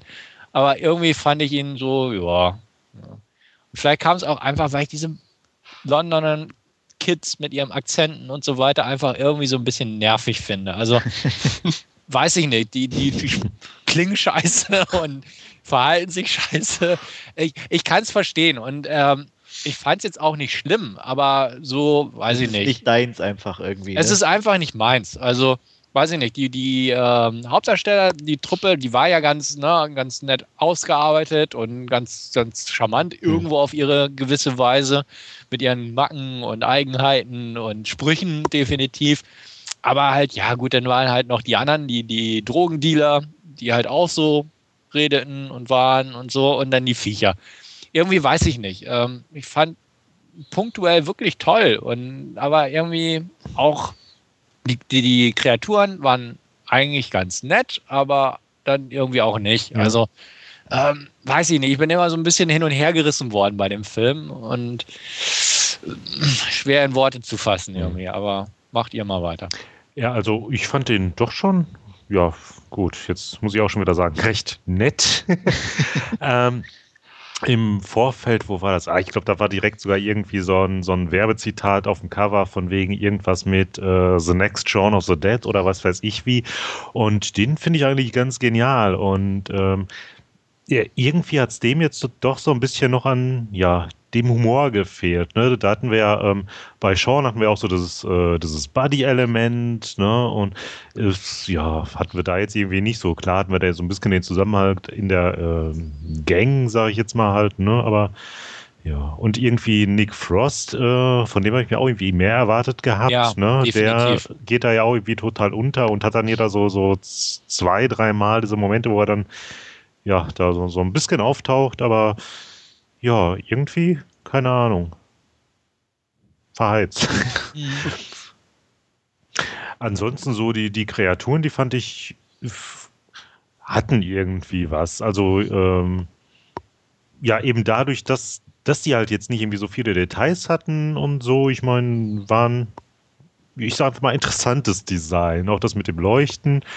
Ähm, zwischendurch hatte ich irgendwie mal so ein, so ein hat mich irgendwie so an, an Fies erinnert, so vom, vom Körperbau ganz leicht mal. Ähm, ja, gut, Story jetzt auch nicht so viel, viel herzugeben. Jetzt, jetzt halt auch die Sache, warum die jetzt äh, ein paar Leutchen jagen. Ähm, ja, was, was ich ganz amüsant fand, das war da die, diese, diese Handy-Geschichte, dass man da doch jetzt irgendwie die anderen verständigen muss, aber irgendwie, ja, äh, kein Guthaben mehr auf der Karte hat und äh, ja, großes Drama. Das war auch mit einer der besten Szenen, eigentlich, eigentlich nur dieser eine Spruch, dass er irgendwie nur noch Geld für eine Textnachricht hat und ja. irgendwie meinte, this is so much madness, this is too much for one text oder irgendwie sowas. ja, ja. Ich fand köstlich den Spruch. Also irgendwie, äh, deswegen, so punktuell war der echt gut, aber so zwischendurch irgendwie hat er dann mich ab und an immer wieder verloren und immer, also nicht, nicht dauerhaft irgendwie mhm. packen können. Ja, ich fand das irgendwo auch ein bisschen zwiegespalten immer, weil er wirklich teilweise sehr witzig war und dann weiß, weiß ich nicht, äh, irgendwie auch, auch wieder sehr ja, äh, gewöhnlich oder was man halt auch schon von, von anderen äh, Filmen irgendwo gesehen hat irgendwo. Also auch, auch nichts Neues irgendwie dazu erfindet, aber irgendwo dann doch wieder, ähm, gerade mit den Kreaturen Blacker als Black und ja, ähm, doch, doch ganz solide irgendwo auch wieder wirkt auf der anderen Seite. Und es war ja auch ein, ein Regiedebüt, soweit ich hm. das jetzt weiß, von, von Regisseur Joe Cornish, ja, der, viel der, hat er vorher nicht gemacht. Der, ne? der unter anderem auch, auch, das Drehbuch eben dazu geschrieben hat. Also von daher äh, kann man ihm das vielleicht auch gar nicht groß vorhalten. Also es ist, der Film ist definitiv okay, macht Spaß Ja. und ähm, ja, ist aber halt auch nichts äh, gro großartig äh, Besonderes. Ach, was mir jetzt noch einfällt. Ähm, da war ja diese Szene ganz am Anfang, wo die da irgendwie, keine Ahnung, nach Hause schlendern und die kommen dann an dieser Brüstung vorbei und der eine stellt sich drauf und will dann da versuchen, da dieses Mhm. kleine Stück dann darüber zu springen und dir ist direkt klar, mh, irgendwann jetzt in diesem Film wird er in die Situation kommen, wo er da drüber springen muss. Ne? Und war natürlich auch so. Also, Mhm. ja. Das hat man ja oft. ja. ja, Ja, wenn ein Messerblock irgendwann mal ins Bild gerückt wird oder. dann spielt er noch eine Rolle. Bretter, ja. also, mhm. Ja, Ja, mich hätte Ähm. doch eher mal so gefreut, wenn er dann jetzt irgendwie nachher da halt nicht irgendwie hätte drüber gemusst oder so, ne? So, dass du vorher so diese Andeutung hast und dann passiert dann nachher nichts, ne? Aber ja, aber auch das gab es schon oft. Also im Endeffekt, da hätte Ja, aber in dem Fall, oh, ja, ja, ist ja auch nichts. Neues. Ne? Also ich denke mal, dass so, solche Sachen kannst du in keinem recht machen. Äh, mir doch egal. Mir auch in dem Fall. Ähm, ja, Film kann ich nachvollziehen. Ich war auch ein bisschen enttäuscht. Vielleicht nicht ganz so sehr, weil ich lustigerweise mir gar nicht so viel erwartet habe. Ähm, mir war der Hype an sich schon ein bisschen zu viel, deswegen dachte ich, okay, ob er dem wohl standhält. Ähm, dann war mir zumindest auch im Vorfeld, hatte ich glaube ich irgendwo gelesen, dass äh, Nick Frost eigentlich wirklich nur so, so eine Mini-Rolle oder mehr einen Gastauftritt hat. Ähm, und das ist eigentlich, ich glaube halt, was viele immer irgendwie vergessen, halt doch ein kleiner britischer Film, also irgendwie so ein Mini-B-Movie irgendwo in einer gewissen Art und Weise ist. Ähm, der hat halt trotzdem ein relativ geringes Budget und alles gehabt und ich denke mal, ähm, aus, dem haben sie relativ viel rausgeholt. Also ich weiß nicht wie viel, aber irgendwie 10 bis 15 Millionen oder so, was ja eigentlich nicht viel ist. Ähm, finde ich das äh, eigentlich schon ein beachtliches Ergebnis. Klar, Nö, also jetzt zu kritisieren, da äh, habe ich jetzt auch gar nicht das, was jetzt Ja. unbedingt so eine, so eine Sache der Kohle gewesen wäre. Also jetzt mit den Effekten und so, da konnte ich eigentlich voll leben. Also das, Ja. war, das war jetzt nicht so aber wie gesagt, ich kann auch verstehen die Enttäuschung an sich, ne, weil man sich halt doch, er, er ist ein bisschen holprig, aber ja, es ist kein Weltklasse-Film, aber Hm. ich fand ihn einfach auch sympathisch. Ich habe kein Problem mit den Ghetto-Kids oder mit englischen Kids wie Stefan. Hm. Ähm, ich finde es auch immer zum Beispiel eher lustig, wie die reden, weil das hat immer irgendwie so, ja, ich weiß auch nicht, keine Ahnung. Das ist halt, ähm, ja, wie wenn du irgendwie bei uns irgendjemand mit Dialekt reden hörst. Irgendwie finde ich es immer eher lustig. ähm, Aber sie waren halt extrem schwer zu verstehen. Ja, gut, ohne Untertitel ist, glaube ich, bei dem Film wirklich nichts zu machen. Aber ähm, ich Wobei ich fand den halt, einen oder anderen Slang-Ausdruck dann nachher doch nochmal irgendwie nachsehen musste, weil der mir ganz neu war, so wie dieses Wack When oder was das da war, ne? Ja, waren so wo- wo einige war bei, die das? nicht Das war, haben sie immer zur Begrüßung gesagt. Ja, ja, ich habe okay. mal nachgeguckt gehabt und hieß dann, war denn jetzt irgendwie ähm, so eine Abkürzung von What's Going On. Ja. Hm. Ja, klar, aber ich, das finde ich zum Beispiel auch wieder cool, irgendwo, weil du bestimmte Sachen halt dann doch wieder nachguckst Mhm. und auch, auch, auch was anderes hörst. Oder ich, ich fand einfach es ist teilweise so schon so prall oder dieses What's Ron's Sweet Room? It's a Ja. Ja. full of sweet and it's Ron's. Das ist so typisch Englisch. So. Äh, Das, das fand ich sympathisch und nett. Ich fand auch das Creature Design klasse. Hm. Ähm, ich fand auch, sie hätten wesentlich mehr rausholen können oder so, wo ich mir dachte, oh ja, komm, hier noch ein bisschen mehr Action oder da. Hätte ich mir auch gewünscht, ga- ganz klar.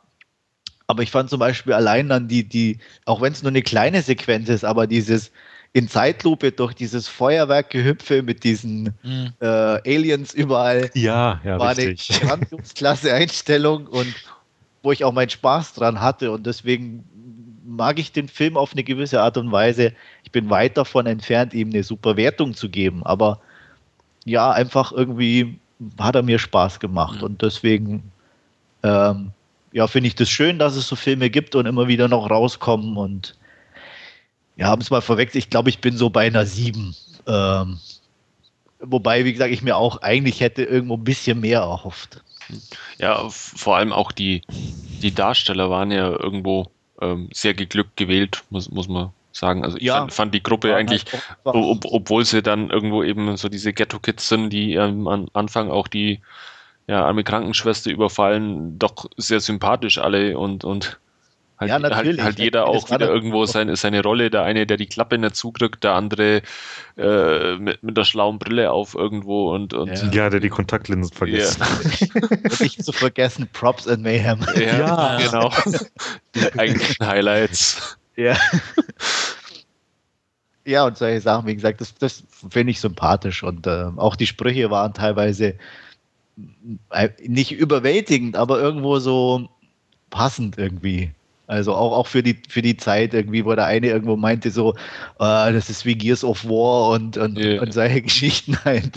Wäre Das lieber nach Hause gegangen und hätte FIFA gespielt und Genau. Ach, apropos, genau, Videospiele, da fällt mir auch noch eins weiter, das hatte ich mir ja notiert gehabt. Genau, da kommt ja von dem einen der Spruch irgendwie hier, äh, ain't got nothing to do with gangs, drugs, rap video or violence in video games. Yes. Oder it smells like a shit, did a shit. Ja. Ich mein, so, also wie gesagt, es, sind viele nette Sachen, nichts Überwältigendes, aber wo ich denke mal für einen unterhaltsamen Filmabend definitiv geeignet sind. Äh, in einer Gruppe vielleicht auch noch ein bisschen besser und unterhaltsamer, aber auch definitiv mit Untertiteln. ja. Ja, äh, wie gesagt, also ich fand es für das Budget ähm, recht gut umgesetzt und Ja. ähm, Ich glaube, Creature Design mal was Neues. Also es Ja. war halt nicht, also ich fand es nicht zu ausgelutscht irgendwie. Das war also recht angenehm. da war, glaube ich, auch im, im Bonusmaterial, äh, zumindest der englischen Blu-ray, gibt es irgendwie so Storyboard-Sequenzen. Und da gibt's, ich habe da nur kurz reingeschaut, da gibt es, glaube ich, auch die Einladung vom Regisseur, ja, wenn sie Geld gehabt hätten, dann äh, hätten sie noch ein paar Sachen mit, mit einbauen können, aber ähm, Ja. nachdem es eben relativ überschaubar scheinbar, wie du es ja auch vorhin schon gesagt hast, äh, gewesen sein muss, das Budget und das wirklich auch ein, ein kleiner äh, Film ist, ähm, der halt durch diverse Festivals dann irgendwo so bekannt Ja. worden ist, wie Ich sag mal so, in der. Masse oder in der Ja. Crowd ist natürlich immer so ein Hype Ja. wesentlich schneller da. Und dann spielt Nick Frost mit, der hat einen gewissen Kultstatus und, und, und. Das baut sich natürlich in gewisser Art und Weise auf, das ist ganz klar. Ähm, wenn du den allein zu Hause dann guckst, ist es schon was anderes, denke ich. Aber nichtsdestotrotz, ich hatte auch meinen Spaß und ich würde mich da wertungstechnisch auch bei dir anschließen mit 7 von 10. Sechs von zehn von mir. Bei mir auch sieben. Für die acht, da fehlt ein bisschen was, aber auf eine Genau, sechs ja, will ich doch nicht runtergehen. Nee. Nee, dafür war er mir zu sympathisch. Wie gesagt, also ähm, ich, wir sind auch so, äh, klar ist es irgendwie dumm und übertrieben, aber allein von dem, von dem ähm, Hauptdarsteller, dass er dann allein wohnt und wo er dann zu Hause ist, die Bettwäsche. Ja. Hast du noch einen kleinen Bruder? ja, ja. Das, ja, irgendwie, weiß auch nicht. Das war so, das passte irgendwie. Ja. Das, das hat einfach unterhaltsam gemacht. Mhm. Jo, so viel dazu. Gut, dann kann ich nur sagen, schönen Dank für die Mitarbeit an diesem Podcast. Ich hatte meine Freude dran, auf jeden Fall. Und ich hoffe, ihr, liebe Zuhörer, auch. In diesem Sinne verabschiede ich mich. Bis zum nächsten Mal. Auf Wiederhören. Bis dann. Jo, vielen Dank fürs Zuhören und bis zum nächsten Mal. Entschuldigung. Tschüss. Ähm, Ja, ja, immer reindrängen hier. Auch von mir alles Gute, bis dann. Ciao. Bis zum nächsten Mal. Ciao, ciao.